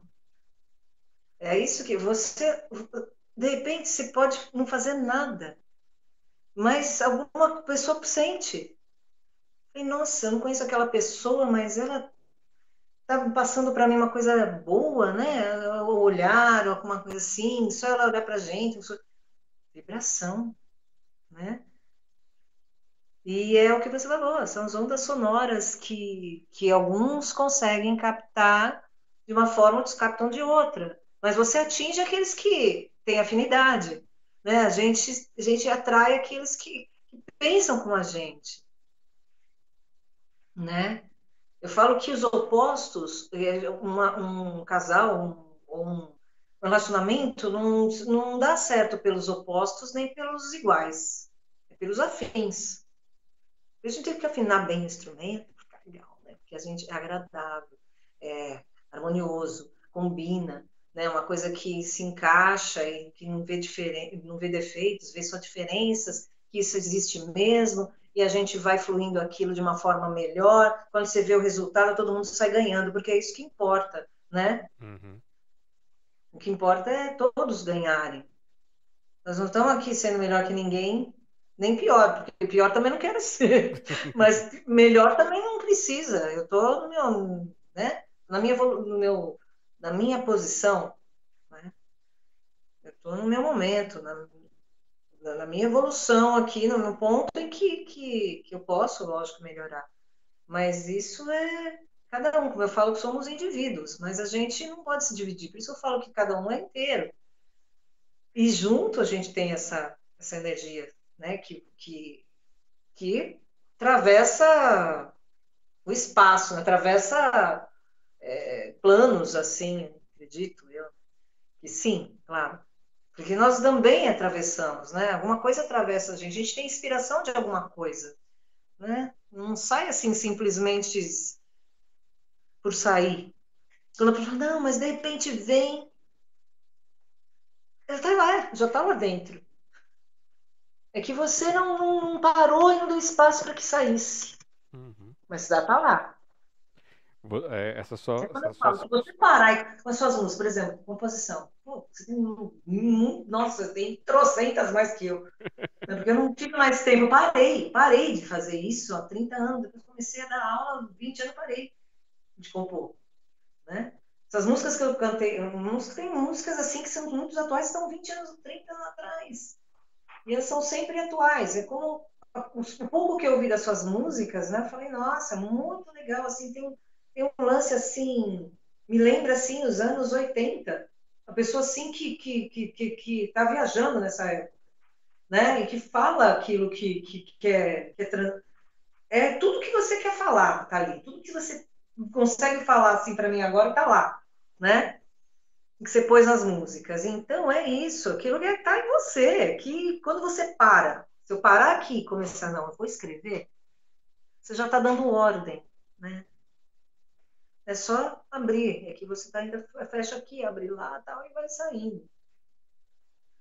Na pintura, né? seja o que arte for. Até a arte de falar. Até a gente aqui, né? Jamais a gente saberia que ia conversar uma coisa ou outra, né? A gente sabe que eu ia falar, porque você ia perguntar, né? Já por uma... é, por ser óbvio, né? Mas tem muita coisa que, que está rolando aqui agora, né? Como se a gente tivesse conhecido, ah, que legal, conhecido agora, tal. Essa é a má intenção que eu faço aqui. É justamente trazer, sair do, daquele negócio pergunta resposta, pergunta e resposta, e também sair do negócio de, ó, é, é isso aqui, tem começo, meio e fim. Não. A gente dá o mote e vai, desenvolve, sentar no sofá de casa e conversar. Essa é a ideia. Cara, quem que, se não for uma coisa agradável, quem que fica três horas falando? A gente ficaria aqui até amanhã conversando. É isso mesmo. Não, imagina, pergunta, e resposta faz uma hora, tudo bem, nada e tal, é, é, prepara tal, mas isso é um bate-papo, é uma coisa, né, que, que- previsível, né? Então vai durando mesmo. É Sim. assim mesmo, por isso não dá três horas. Três, eu falei, cara, ele tá lá. Tá, tá lá, 11 horas tá lá falando, né? Para quem tá ouvindo muito tempo, assim, às vezes tá cansado, vai dormir e tal, uma coisa. Mas eu nunca deixo de pegar um pedacinho, né? Porque é difícil alguém ficar três horas, mas a gente que está conversando, a gente não percebe, né? E é muito bom isso. Depois vai e ouve, no momento que tiver mais sossegado, vai lá e escuta, né? É, tem gente que Tem assiste em pedaços. possibilidade, tem essa possibilidade, né? Para isso mesmo. Quando a gente escreve alguma coisa, para ficar vendo, está escrito. Está escrito, você pode vir da- ler daqui 50 anos. Não é? é isso, pô. Eu tô cantando uma música de 30 anos atrás. Mas tô, e todo mundo acha que é agora que eu fiz, não. Né? Quantas músicas também o pessoal acha que é nova? Não, nossa, meu, que nova, essa música tem 50 anos. O pessoal já não tem mais imaginação. Hoje em dia também, para fazer música, é muito complicado e difícil. As pessoas não têm mais imaginação. Hoje elas ficam fazendo versão diferente de música antiga. Porque não tem mais gente que compõe. Pois Então é. tem que tem que manter, né? Mesmo pouco que tem. E o que, que a, a. Rosa Zupo gostaria de fazer assim? Fala assim, ah, eu tenho vontade de fazer tal coisa e no futuro eu pretendo fazer essa tal coisa, assim.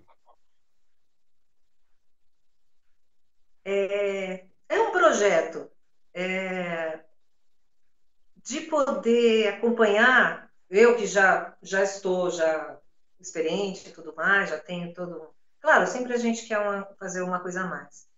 Então, eu quero tocar junto com a minha filha, que ela está começando a cantar, tá, canta muito bem. E eu meu marido, a gente acompanha, acompanhar ela e fazer um- um- uma banda, nós, para ela, né? né? E eu faço isso sempre, na verdade, mas assim, já lançando, né? Ela também. Mas assim, uma no momento assim, se diferente, sabe que eu não não, não, não vem na minha mente outra coisa assim? É, talvez assim, como projetos, assim, ter um, um lugar, eh, é, assim, um espaço maior para fazer exatamente o que eu faço. Não assim, ah, nossa, expandir é, um prédio, ah, botar a sala e cada. como uma escola de música, não. É fazer com, continuar com o que eu faço, mas dar mais oportunidade às pessoas, né? A gente depende disso, que é o nosso ganha-pão, mas eu gostaria muito de poder atravessar essa fronteira, né? E atingir outras pessoas que têm, têm dificuldades financeiras ou emocionais, né? Problemas eh, de qualquer forma, aprender a música, aprender o instrumento e tal, É, é. né? Esse É, poder do. atingir as pessoas que têm problemas mas não têm emocionais, dentro de família, crianças que né, têm, têm problemas de dentro da família, problema de falta de afeto, que é isso, né? A gente quer é, resgatar essa, o que, que como eu falei, o que ainda ela não sabe que tem, né? Uhum. Para para poder salvar, E, inclusive de música também, né? Porque as nossas, a nossa música está ficando muito pobre. Né? Não é só a, a, a condição financeira das pessoas, a condição social, assim, mas a, a música está muito pobre. É, as músicas são boas, já foram, acabaram nos anos 90. E não que eu desprezo ou estou desmerecendo as músicas atuais, os bons cantores, as músicas que estão vindo aí, os bons intérpretes novos, pessoas que estão vindo com cada música linda, né, que estão começando a entender isso e colocando um- umas mensagens diferentes. Eu digo assim, essas não, porque elas têm conteúdo, têm musicalidade, né? Eu digo outros tipos de música que, que não tem nenhuma não, não, não, não, não mexem com, com, a, com a emoção, né? Não estão somando, né? Não, não, é, não, não, não mexe com a emoção, com o espírito, mexe com o corpo. Né? Então, mexer com o corpo, qualquer desriguidum mexe com o corpo. né? Agora, mexer com a alma, cara, precisa ser bom, né? Precisa ter uma bagagem, mesmo familiar, né? mas tem muita gente boa aí que está no anonimato, mesmo que a gente está pô, estão lançando cantoras maravilhosas aí, mesmo no nosso meio aqui, sarau, coisas lindas, poesias, poesias maravilhosas, mesmo repetidas ou não, coisas né, que, que, que a gente tem que aplaudir, porque é muito importante para quem fez, né? Mais importante para quem fez do que para quem escuta. É, não adianta, não adianta falar, ah, é, não, eu estou fazendo é, essa música, não, para atingir. Não, não é só isso. É, é porque ele quer. É para ele. Né? Começa de dentro, começa para ele. Como eu falo, né? Seja no dia do amigo eu falei, né? Seja comemore o seu dia hoje, seja o seu amigo, que você terá os melhores. Então, seja seu amigo. Ele está pondo ali aquilo que, que é mais íntimo dele, cara. Então, como pode desprezar, né? Íntimo, digo assim, lá do que vem lá, né, da alma mesmo, que vem lá do, do, da essência, tudo. É uma verdade, né? Não a realidade que a gente vê. A gente faz qualquer realidade, né? Mas a verdade vos libertará de tudo isso. Então, é, é, é profundo o negócio. Sim. Nossa, como você está profundo. Eu falei, não, é, é isso mesmo. Eu acho que a maioria dos artistas vão achar que é, porque a gente reconhece. Um artista reconhece o outro. Sabe o que, que, que se passa, o que se passou. Putz, são histórias, né? São histórias. Hoje já tem muita gente que já está se emberando 50, eu já estou quase 60, e já outro de 70, 80, o que tem de contar, outros já foram, quantos ficaram aí para né, que não morrem. Não morrem porque eles deixaram uma marca deles, né? E, e isso incentivou, até depois que foram embora, incentivou as pessoas a continuar. Porque se parar, se, eu, se não tiver mais nada disso, eu acho que a gente deixa para as máquinas. Deixa que as máquinas, né? Separar isso, larga para as máquinas e elas vão tomar o poder. você, é. você falando da, é. da, questão emocional, tudo, é, apesar de não dar aula, apesar de não explicar essas coisas, às vezes eu explico para alguém alguma coisinha, mas de músico prático para quem quer iniciar. Mas eu tenho percebido que tem muita gente que, que está se libertando, né, está se permitindo aprender música quebrando aquelas barreiras de vozes dos passados de avós, de pais, mães que diziam que era coisa de vagabundo, que não podia aprender, que não sei o quê, estão se permitindo aprender um violão, um teclado, cantar essas coisas, fazer alguma arte assim. Sim. E como é que você vê essa essa essa libertação das pessoas? Você, você acompanha muito isso? Você tem recebido esse feedback das pessoas? Ah, eu não tocava por causa dos meus pais e agora Estou me realizando aqui, fazendo uma música, duas. Tanto assim por causa dos meus pais, como o inverso, né?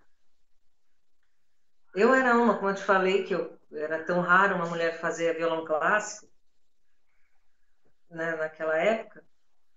E hoje, hoje está muito realmente mais tranquilo. Você vê, a maioria das meninas, tem mais alunas mulheres fazendo bateria do que homens, né? O violão virou nossa, nem se fala.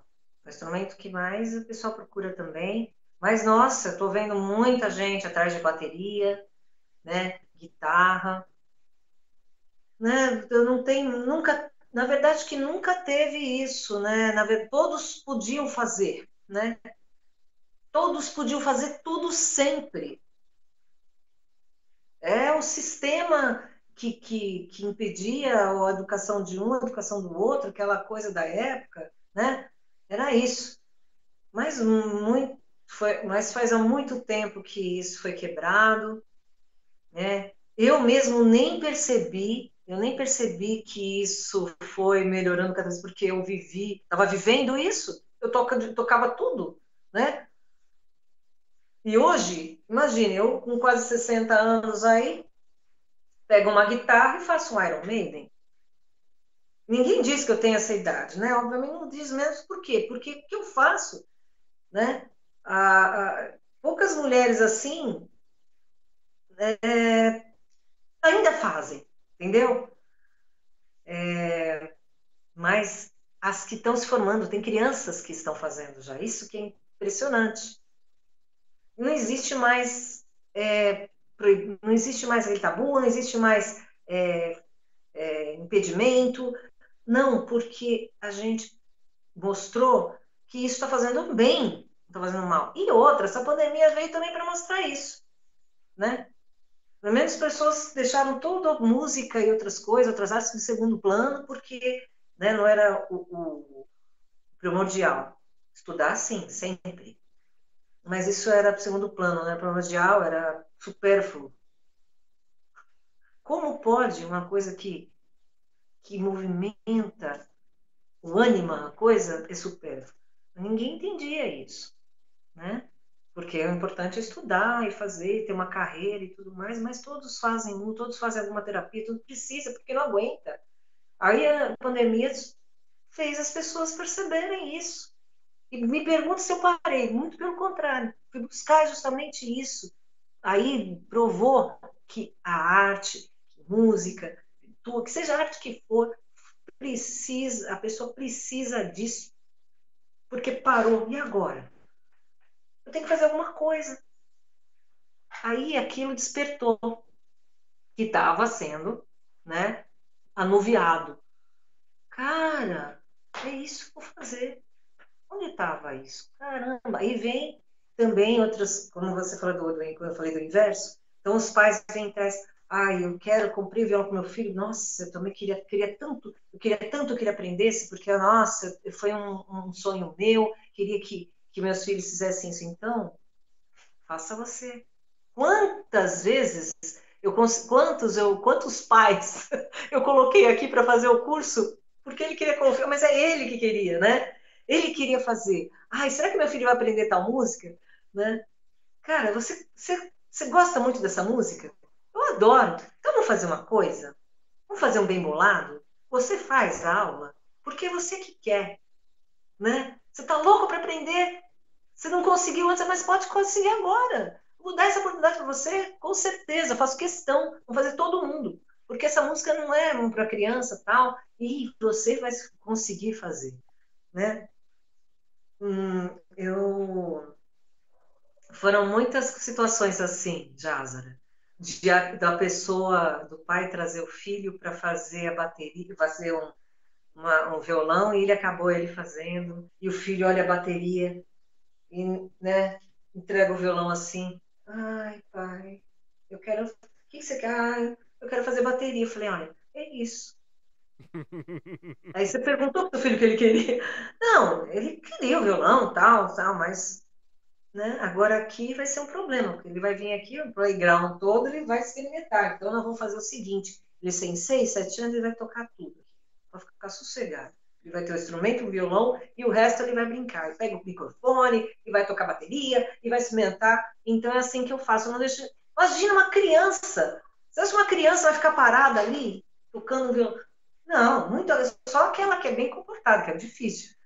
Mas comigo, então, ferrou, né? Eu, como eu falei, eu sou disciplinada. Aí, para criança, boto ela para tocar bateria, ao mesmo tempo ela vai lá e ela cria. Ai, tia, ela, aí, no fim, ela que dá aula para mim. Ah, tia Rosa, vamos fazer assim: você fica na bateria, fica no teclado. Tá, mas vamos fazer as coisas direitinho, para não ficar né, com postura errada. Tá bom. Então, cara, por que isso tudo? A música existiu desde quando o mundo foi é, mundo, né? Que o universo veio da música, a vibração, é, a explosão, tudo, tudo é música, né? Tá, tá na gente. E então, para que que não vai fazer? Meu, tocar bateria. Ah, mas a minha filha vai tocar bateria. Vai. Pô, mas ela consegue alcançar, não tem problema. Ela tem as duas mãos, ela alcança os tambores, não precisa alcançar o pé ela vai bater uma, uma criança de seis meses. Minha filha com seis meses fez a baqueta, ela já sabe o que fazer. A criança já sabe, sabe que é para bater, né? Por isso que eu falo que é que é pré-história, porque tá lá. Tá tudo ali pronto. As pessoas queriam tolher por isso que, que quando eu era criança, eu falei, pô, quer uma bateria. Aí você ia no conservatório. Ah, no conservatório acho que eu vou tocar um pouquinho, né? Tem bateria lá. Ah, Aí a, a, a, a, aula, a aula, a bateria ficava, já falei, tipo assim, já que falando em Shrek, na torre mais alta do, do castelo mais alto, depois o dragão tomando conta, ninguém entrava ali para tocar, porque era totalmente inacessível, era de ouro, o negócio não, não dava para tocar, você não conseguia, era um negócio caro, um negócio, né? Ai, eu falei, meu Deus do céu, não vou fazer uma criança, sabe, assim, judiação. Não, de jeito nenhum. Ela vai experimentar, ela vai fazer. Não tem. Não tem impedimento comigo. É porque se não gostar, já descobre qual instrumento que gosta mais, se encontra. Claro, como é que você vai tocar uma coisa? Como é que você vai é, tocar um instrumento se não tem prazer? Assim, você fala, ah, sabe? Não, não tem. Música também. Jamais vou dar uma música que a pessoa não gosta. Imagina! Como ela vai tocar a música? Não vai, não, não vai mesmo. Foi o que eu falei, que às vezes a pessoa não está nem preparada, não, ela não começou a tocar, que ela não, não, não, aprendeu os acordes da música, não tem problema, aprende na música. Aí ela treina os acordes da música, pronto, desenvolveu. Já adiantou uma boa parte, porque a música foi uma escola. Na música, ele aprende o ritmo, o acorde, canta, já está cantando, já está tocando a música que ele quer, né? Ele já está vivendo aquilo. Por quê? Não precisa demorar. Aí quando não consegue, ah, mas eu não estou conseguindo, não tem problema, vamos passar para outra. Depois, quando você ficar bom nessa aqui na outra, você já volta nessa e já está pronto. Melhora, né? Não é sem sofrer, não pode sofrer. É prazer. Música é prazer, não é obrigação. O Marcel comentou aqui, ó. Minha banda preferida na juventude era Stratovarius. Nunca mais vi coisas com eles. E também Angra. Ah, Angra, Angra eu conheci o Angra quando era Viper, era Viper, né? Eu conheci quando, quando era o Viper ainda. Conheci mesmo eles, na, cantando na garagem de uma casa de amigo comum. Gente, como tocavam. O Angra, depois eles mudaram, virou Angra. É assim, são, são coisas são maravilhosas. Aí o André Matos né, fez o, o Xamã, depois ele faleceu, infelizmente mas o Angra foi uma banda que putz, brasileira, super competente, né? Não, não, não deixava nenhuma banda americana, internacional, deixava a desejar. Eram, sempre foram muito bons, instrumentalmente, tudo, cantando, a, a, a pronúncia perfeita. Ótimo gosto, Marcelo. então eu vou para aquele meu momento comercial e aí na volta a gente já volta para você fazer suas considerações finais, tocar alguma coisinha para gente, dizer alguma coisa que você lembrou e aí a gente já vai para o encerramento. Tá ok? Beleza. Tá. Então vamos lá para o momento comercial. gente, a Sociedade Mundial dos Poetas é isso. Ela nasceu lá no 2018 para 2019 e se formou digitalmente em 2019, buscando trazer o artista do digital para o mundo físico, mundo físico para o mundo digital, numa época onde o pessoal ainda abominava bastante isso e hoje o pessoal está cada vez mais conectado e isso é gostoso, essa transição, essa troca com as pessoas. É, de lá para cá, é, alguns meses depois, a gente teve o convite de criar o nosso primeiro movimento cultural, que foi o Café com Poesia, nosso braço cultural. A gente fez lá no Parque Ecológico, depois para o Lago do Rosário, e por fim nós estávamos lá na Biblioteca Hans Christian Andersen. Beijo pro pessoal da biblioteca, para Elisângela, para todos os colaboradores da biblioteca. E aí entrou o que está acontecendo no mundo agora, que nos, não nos permite fazer um encontro é, presencial no último sábado do mês. A gente ficava lá da meio-dia até as 16 horas com o pessoal cantando, tocando, dançando, se apresentando, do iniciante ao, ao experiente. Muita gente chegou lá, ah, eu nunca li, não sei o que, posso ler? Falei, vai, vamos lá. Ah, eu nunca toquei, vamos tocar, vamos nos divertir, vamos fazer isso. E criamos essa unidade, esse carinho do Café com Poesia. Beijo a todo o pessoal do Café com Poesia, que hoje eh, eu consegui fazer através desse meio digital, por videochamada, por ligação, por áudio, por vídeo esse encontro uma vez por mês no final do no último sábado do mês, das 15 às 18 horas. Então, se você quiser participar com a gente, no último sábado desse mês, que será dia 31 de julho, nós teremos o nosso sarau do Café com Poesia. Você pode, nesse número que está aparecendo aqui na tela, 5511 3929 4297, é o nosso número do WhatsApp. Você pode mandar áudio, vídeo ou no dia do, da, do que a gente estiver fazendo a live do Café com Poesia, você pode mandar, ah, quero entrar ao vivo, eu faço uma videochamada, se não der videochamada, eu entro com ligação e você participa com a gente, com a sua poesia, com a sua canção e o que você quiser mais mostrar para nós, compartilhar a sua arte. Todos são muito bem-vindos. É, se você quiser indicar alguém ou quiser se indicar para participar da nossa live entrevista, vem, entre em contato com a gente nesse mesmo número aqui e aí a gente conversa um pouco, manda umas perguntas, e aí faz o agendamento da sua participação. É, Normalmente, às quintas-feiras, fazemos esse encontro aqui às 8 horas da noite. Às vezes acontece de algum convidado precisar, ou por questão técnica, ou por questão realmente de logística, mudar para uma outra data, e a gente procura fazer isso. E se você estiver em outro país, outro lugar, não tem problema. A gente tenta se adequar ao seu fuso horário pegar o nosso fuso horário e fazer uma coisa legal para que você venha contar a história, como já tivemos é, uma poetisa de Portugal que participou com a gente aqui também. Foi muito legal. É, é isso, a Sociedade Mundial dos Poetas, é isso, Café com Poesia. Quiser conhecer um pouquinho mais, ó. É 2008, eu tô ficando louco, eu tô caducando. Foi 2008 para 2009 que, eu, que nasceu a sociedade e em 2009 nasceu o Café com Poesia. Em 8 de agosto de 2009 nasceu o nosso querido Café com Poesia. É, se você quiser conhecer um pouquinho mais do Café com Poesia, vai aqui, ó, cafécompoesia.com.br. Lá você tem link para o blog, você tem link para as nossas redes sociais, você tem, tem as biografias, tem várias coisas legais. Se você for na Sociedade Mundial dos Poetas, você vai encontrar aqui, ó, é smdp.com.br ou sociedademundialdospoetas.com.br. Você entra lá, tem as biografias de quem participou dos nossos livretos do projeto Publixe, é, tem de, é, de, quem participou das nossas pílulas de poesia, que é o nosso pro, outro projeto também. E tem mais algumas que eu tenho que colocar no ar, mas como eu falo para vocês, gente, eu estou colocando aos poucos porque eu tenho que é, viver a vida do Peter Parker, né? Tem que trabalhar e aí, e aí de vez em quando você veste a roupa de super-herói para poder fazer as coisas, porque senão não paga as contas. Então, eu, a maior 90% do meu tempo é trabalhando, né, fazendo as, as, coisas da minha vida, e aí eu pego 10% do meu tempo para poder dedicar para vocês, por loucura, por amor, ainda não descobri, porque nenhum desses projetos, nem o Café com Poesia, nem a Sociedade Mundial dos Poetas, tem verba pública ou privada.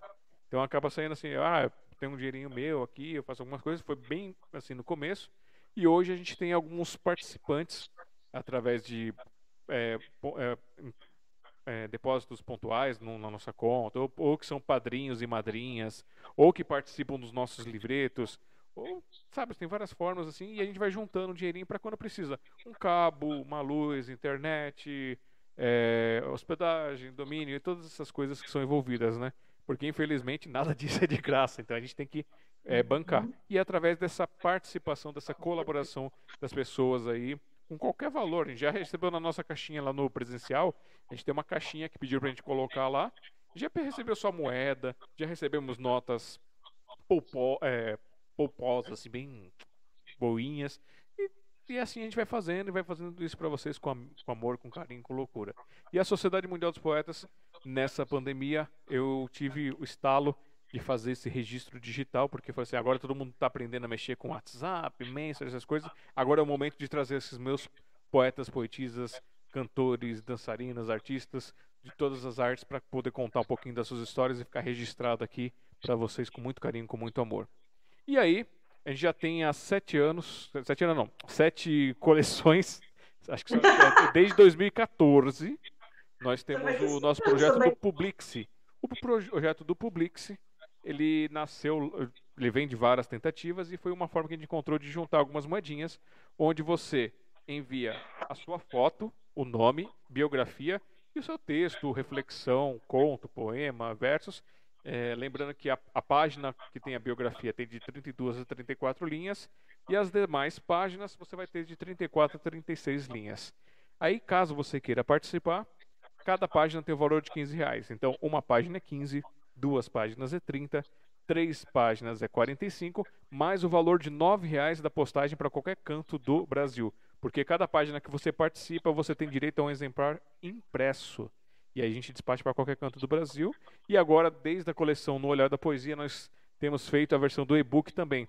Então as pessoas podem baixar o e-book para conhecer esses artistas maravilhosos que escrevem e apoiam o nosso projeto. E e os artistas recebem a sua cópia, porque isso aqui é feito artesanalmente. É, a gente tem alguns parceiros onde a gente manda fazer a, a, produção da impressão da capa, então às vezes isso atrasa um pouquinho o nosso decorrer, e depois que a gente recebe as capas, faz o corte, o grampo, a impressão, tudo bonitinho aqui para vocês artesanalmente. É, nós estamos com o volume 3 ainda em aberto, a gente está entendendo o que está acontecendo, é por causa da pandemia que as pessoas estão com dificuldade de mandar material, de poder dispor financeiramente, tudo, então a gente vai segurando.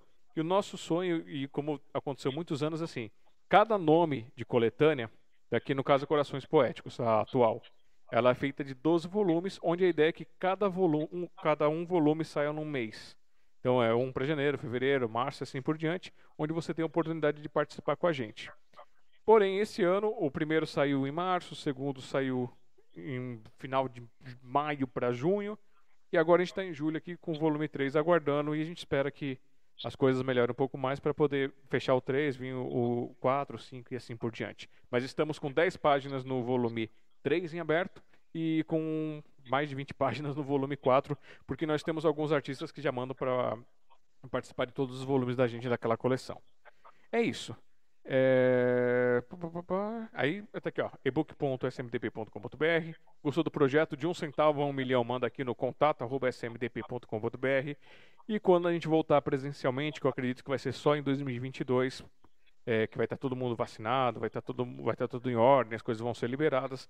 A gente vai manter o Café com Poesia presencial lá na, na Hans, no último sábado, e no segundo sábado eu vou fazer o digital para poder aproximar e fazer essa ligação com vocês, mais um espaço de carinho e amor, e a gente dá aqueles abraços, a gente conversa e troca aquela energia maravilhosa.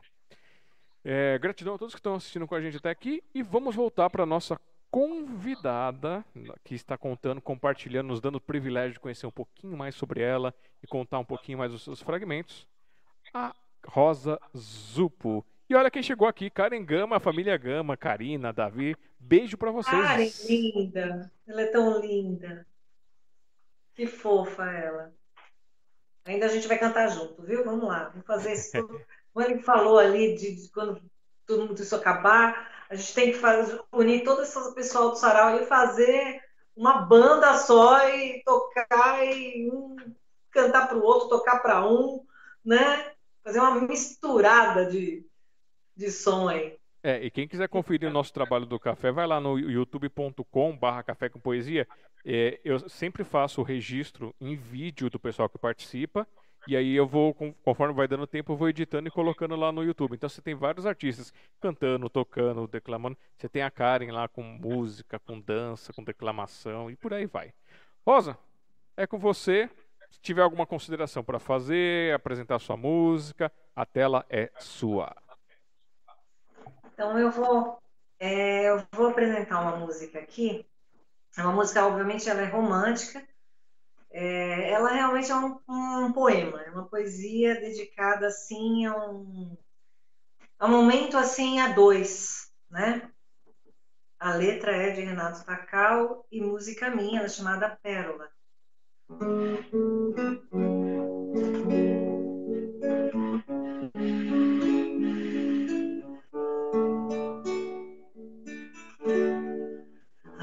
noite cai silenciosa em nossos corações. Acende a magia e o grande fogo das paixões. Eu mergulho fundo em seu olhar, seu olhar. O tempo para pra gente sonhar, pra sonhar. Pela janela, estrelas a nos espiar. São testemunhas desse amor maior que o mar. Ao seu lado não penso em depois, em depois. Nesse universo somos só nós dois, só nós dois. Quanto mais digo seu nome. Quanto mais cresce o desejo,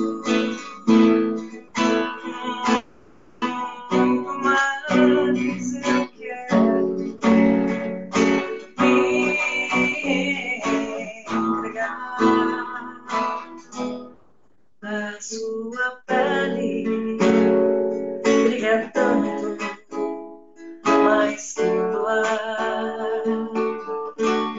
Me perdoe em seu corpo para seus mistérios desvendar. Me importando só com seu prazer, seu prazer.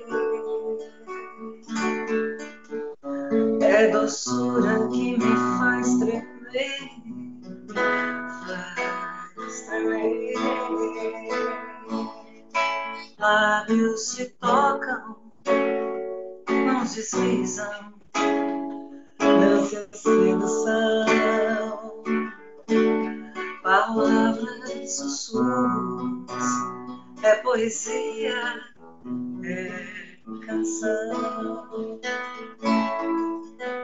Livre pra se dar sem medo algum. Medo algum. Por um instante eterno somos um. Somos um.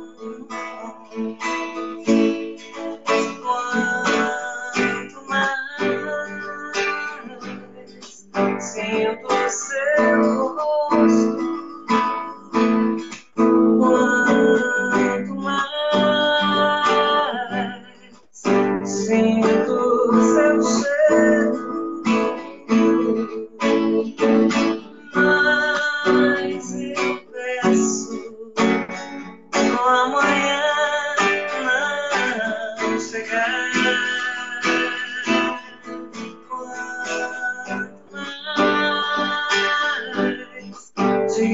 seu nome,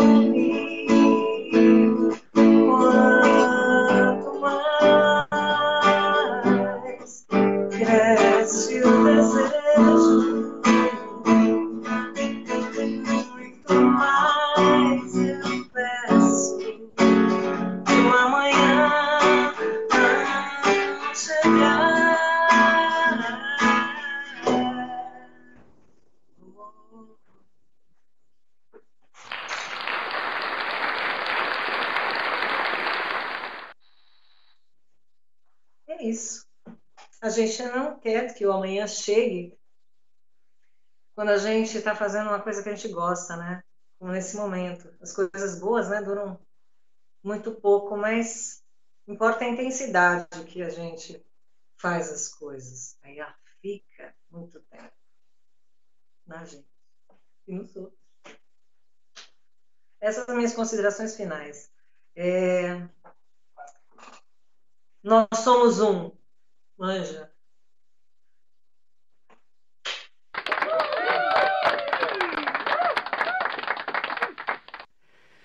Então, Rosa Zupo, Obrigada, meus amores. Obrigada a todos. Muitíssimo pela obrigado por ter participado conosco nessa noite, por ter é, dedicado esse tempo aqui para esse nosso projeto, para esse nosso sonho, para essa nossa loucura. Desejo Mesmo com você. maturidade, matura- maturidade, é loucura mesmo. A loucura boa de fazer. Né? Desejo a você que tenha ótimos dias, que os dias que não forem tão bons assim que passe logo. Muita paz, muita luz, muita alegria no seu caminho, sucesso nessa sua jornada e um grande beijo e abraço fraternal no seu coração. Muito obrigada, é recíproco, muito obrigada pela oportunidade. Alexandre não é o grande, mas é o Jázara, mas também é grande porque o que ele faz é, é muito bonito. E que você também tenha muita, muita sorte e sucesso ne- nesse programa, sempre, né? E a gente vai junto, né? Um para levantar o outro e ajudar no que for preciso, com o que a gente faz e melhor. Isso daí. Então, foi um grande prazer tê-la aqui e Prazer, muito obrigada a todos. deixamos nosso canal aberto aqui até quando você precisar de algum- alguma divulgação, alguma coisa nos nossos espaços, eles estão aí, vamos usá-los, vamos divulgar. E quando tiver nosso encontro presencial, eu quero vê-la lá também participando com a gente. Aí a gente vai ó, tirar muitas selfies, você tocando, filmar você tocando e cantando, né? Naquele tom, oi, meu, do jeito com loucura, sem loucura, Né? Vamos afinar tudo aí. Com certeza, vamos afinar. Então eu vou poder cantar assim. Você vai deixar eu cantar assim. Eu talvez vou. assim. Eu posso deixar, eu te acompanho, não tem problema. Já falei, eu né? Que a gente faz tudo que dá. Cantar que nem Smurf. Lá, lá, lá, lá, lá, lá.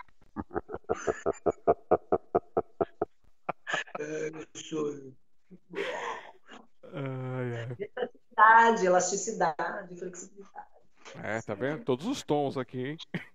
Todos, todos os tons, timbres, né? Como é que é? Timbre, intensidade da ação e altura.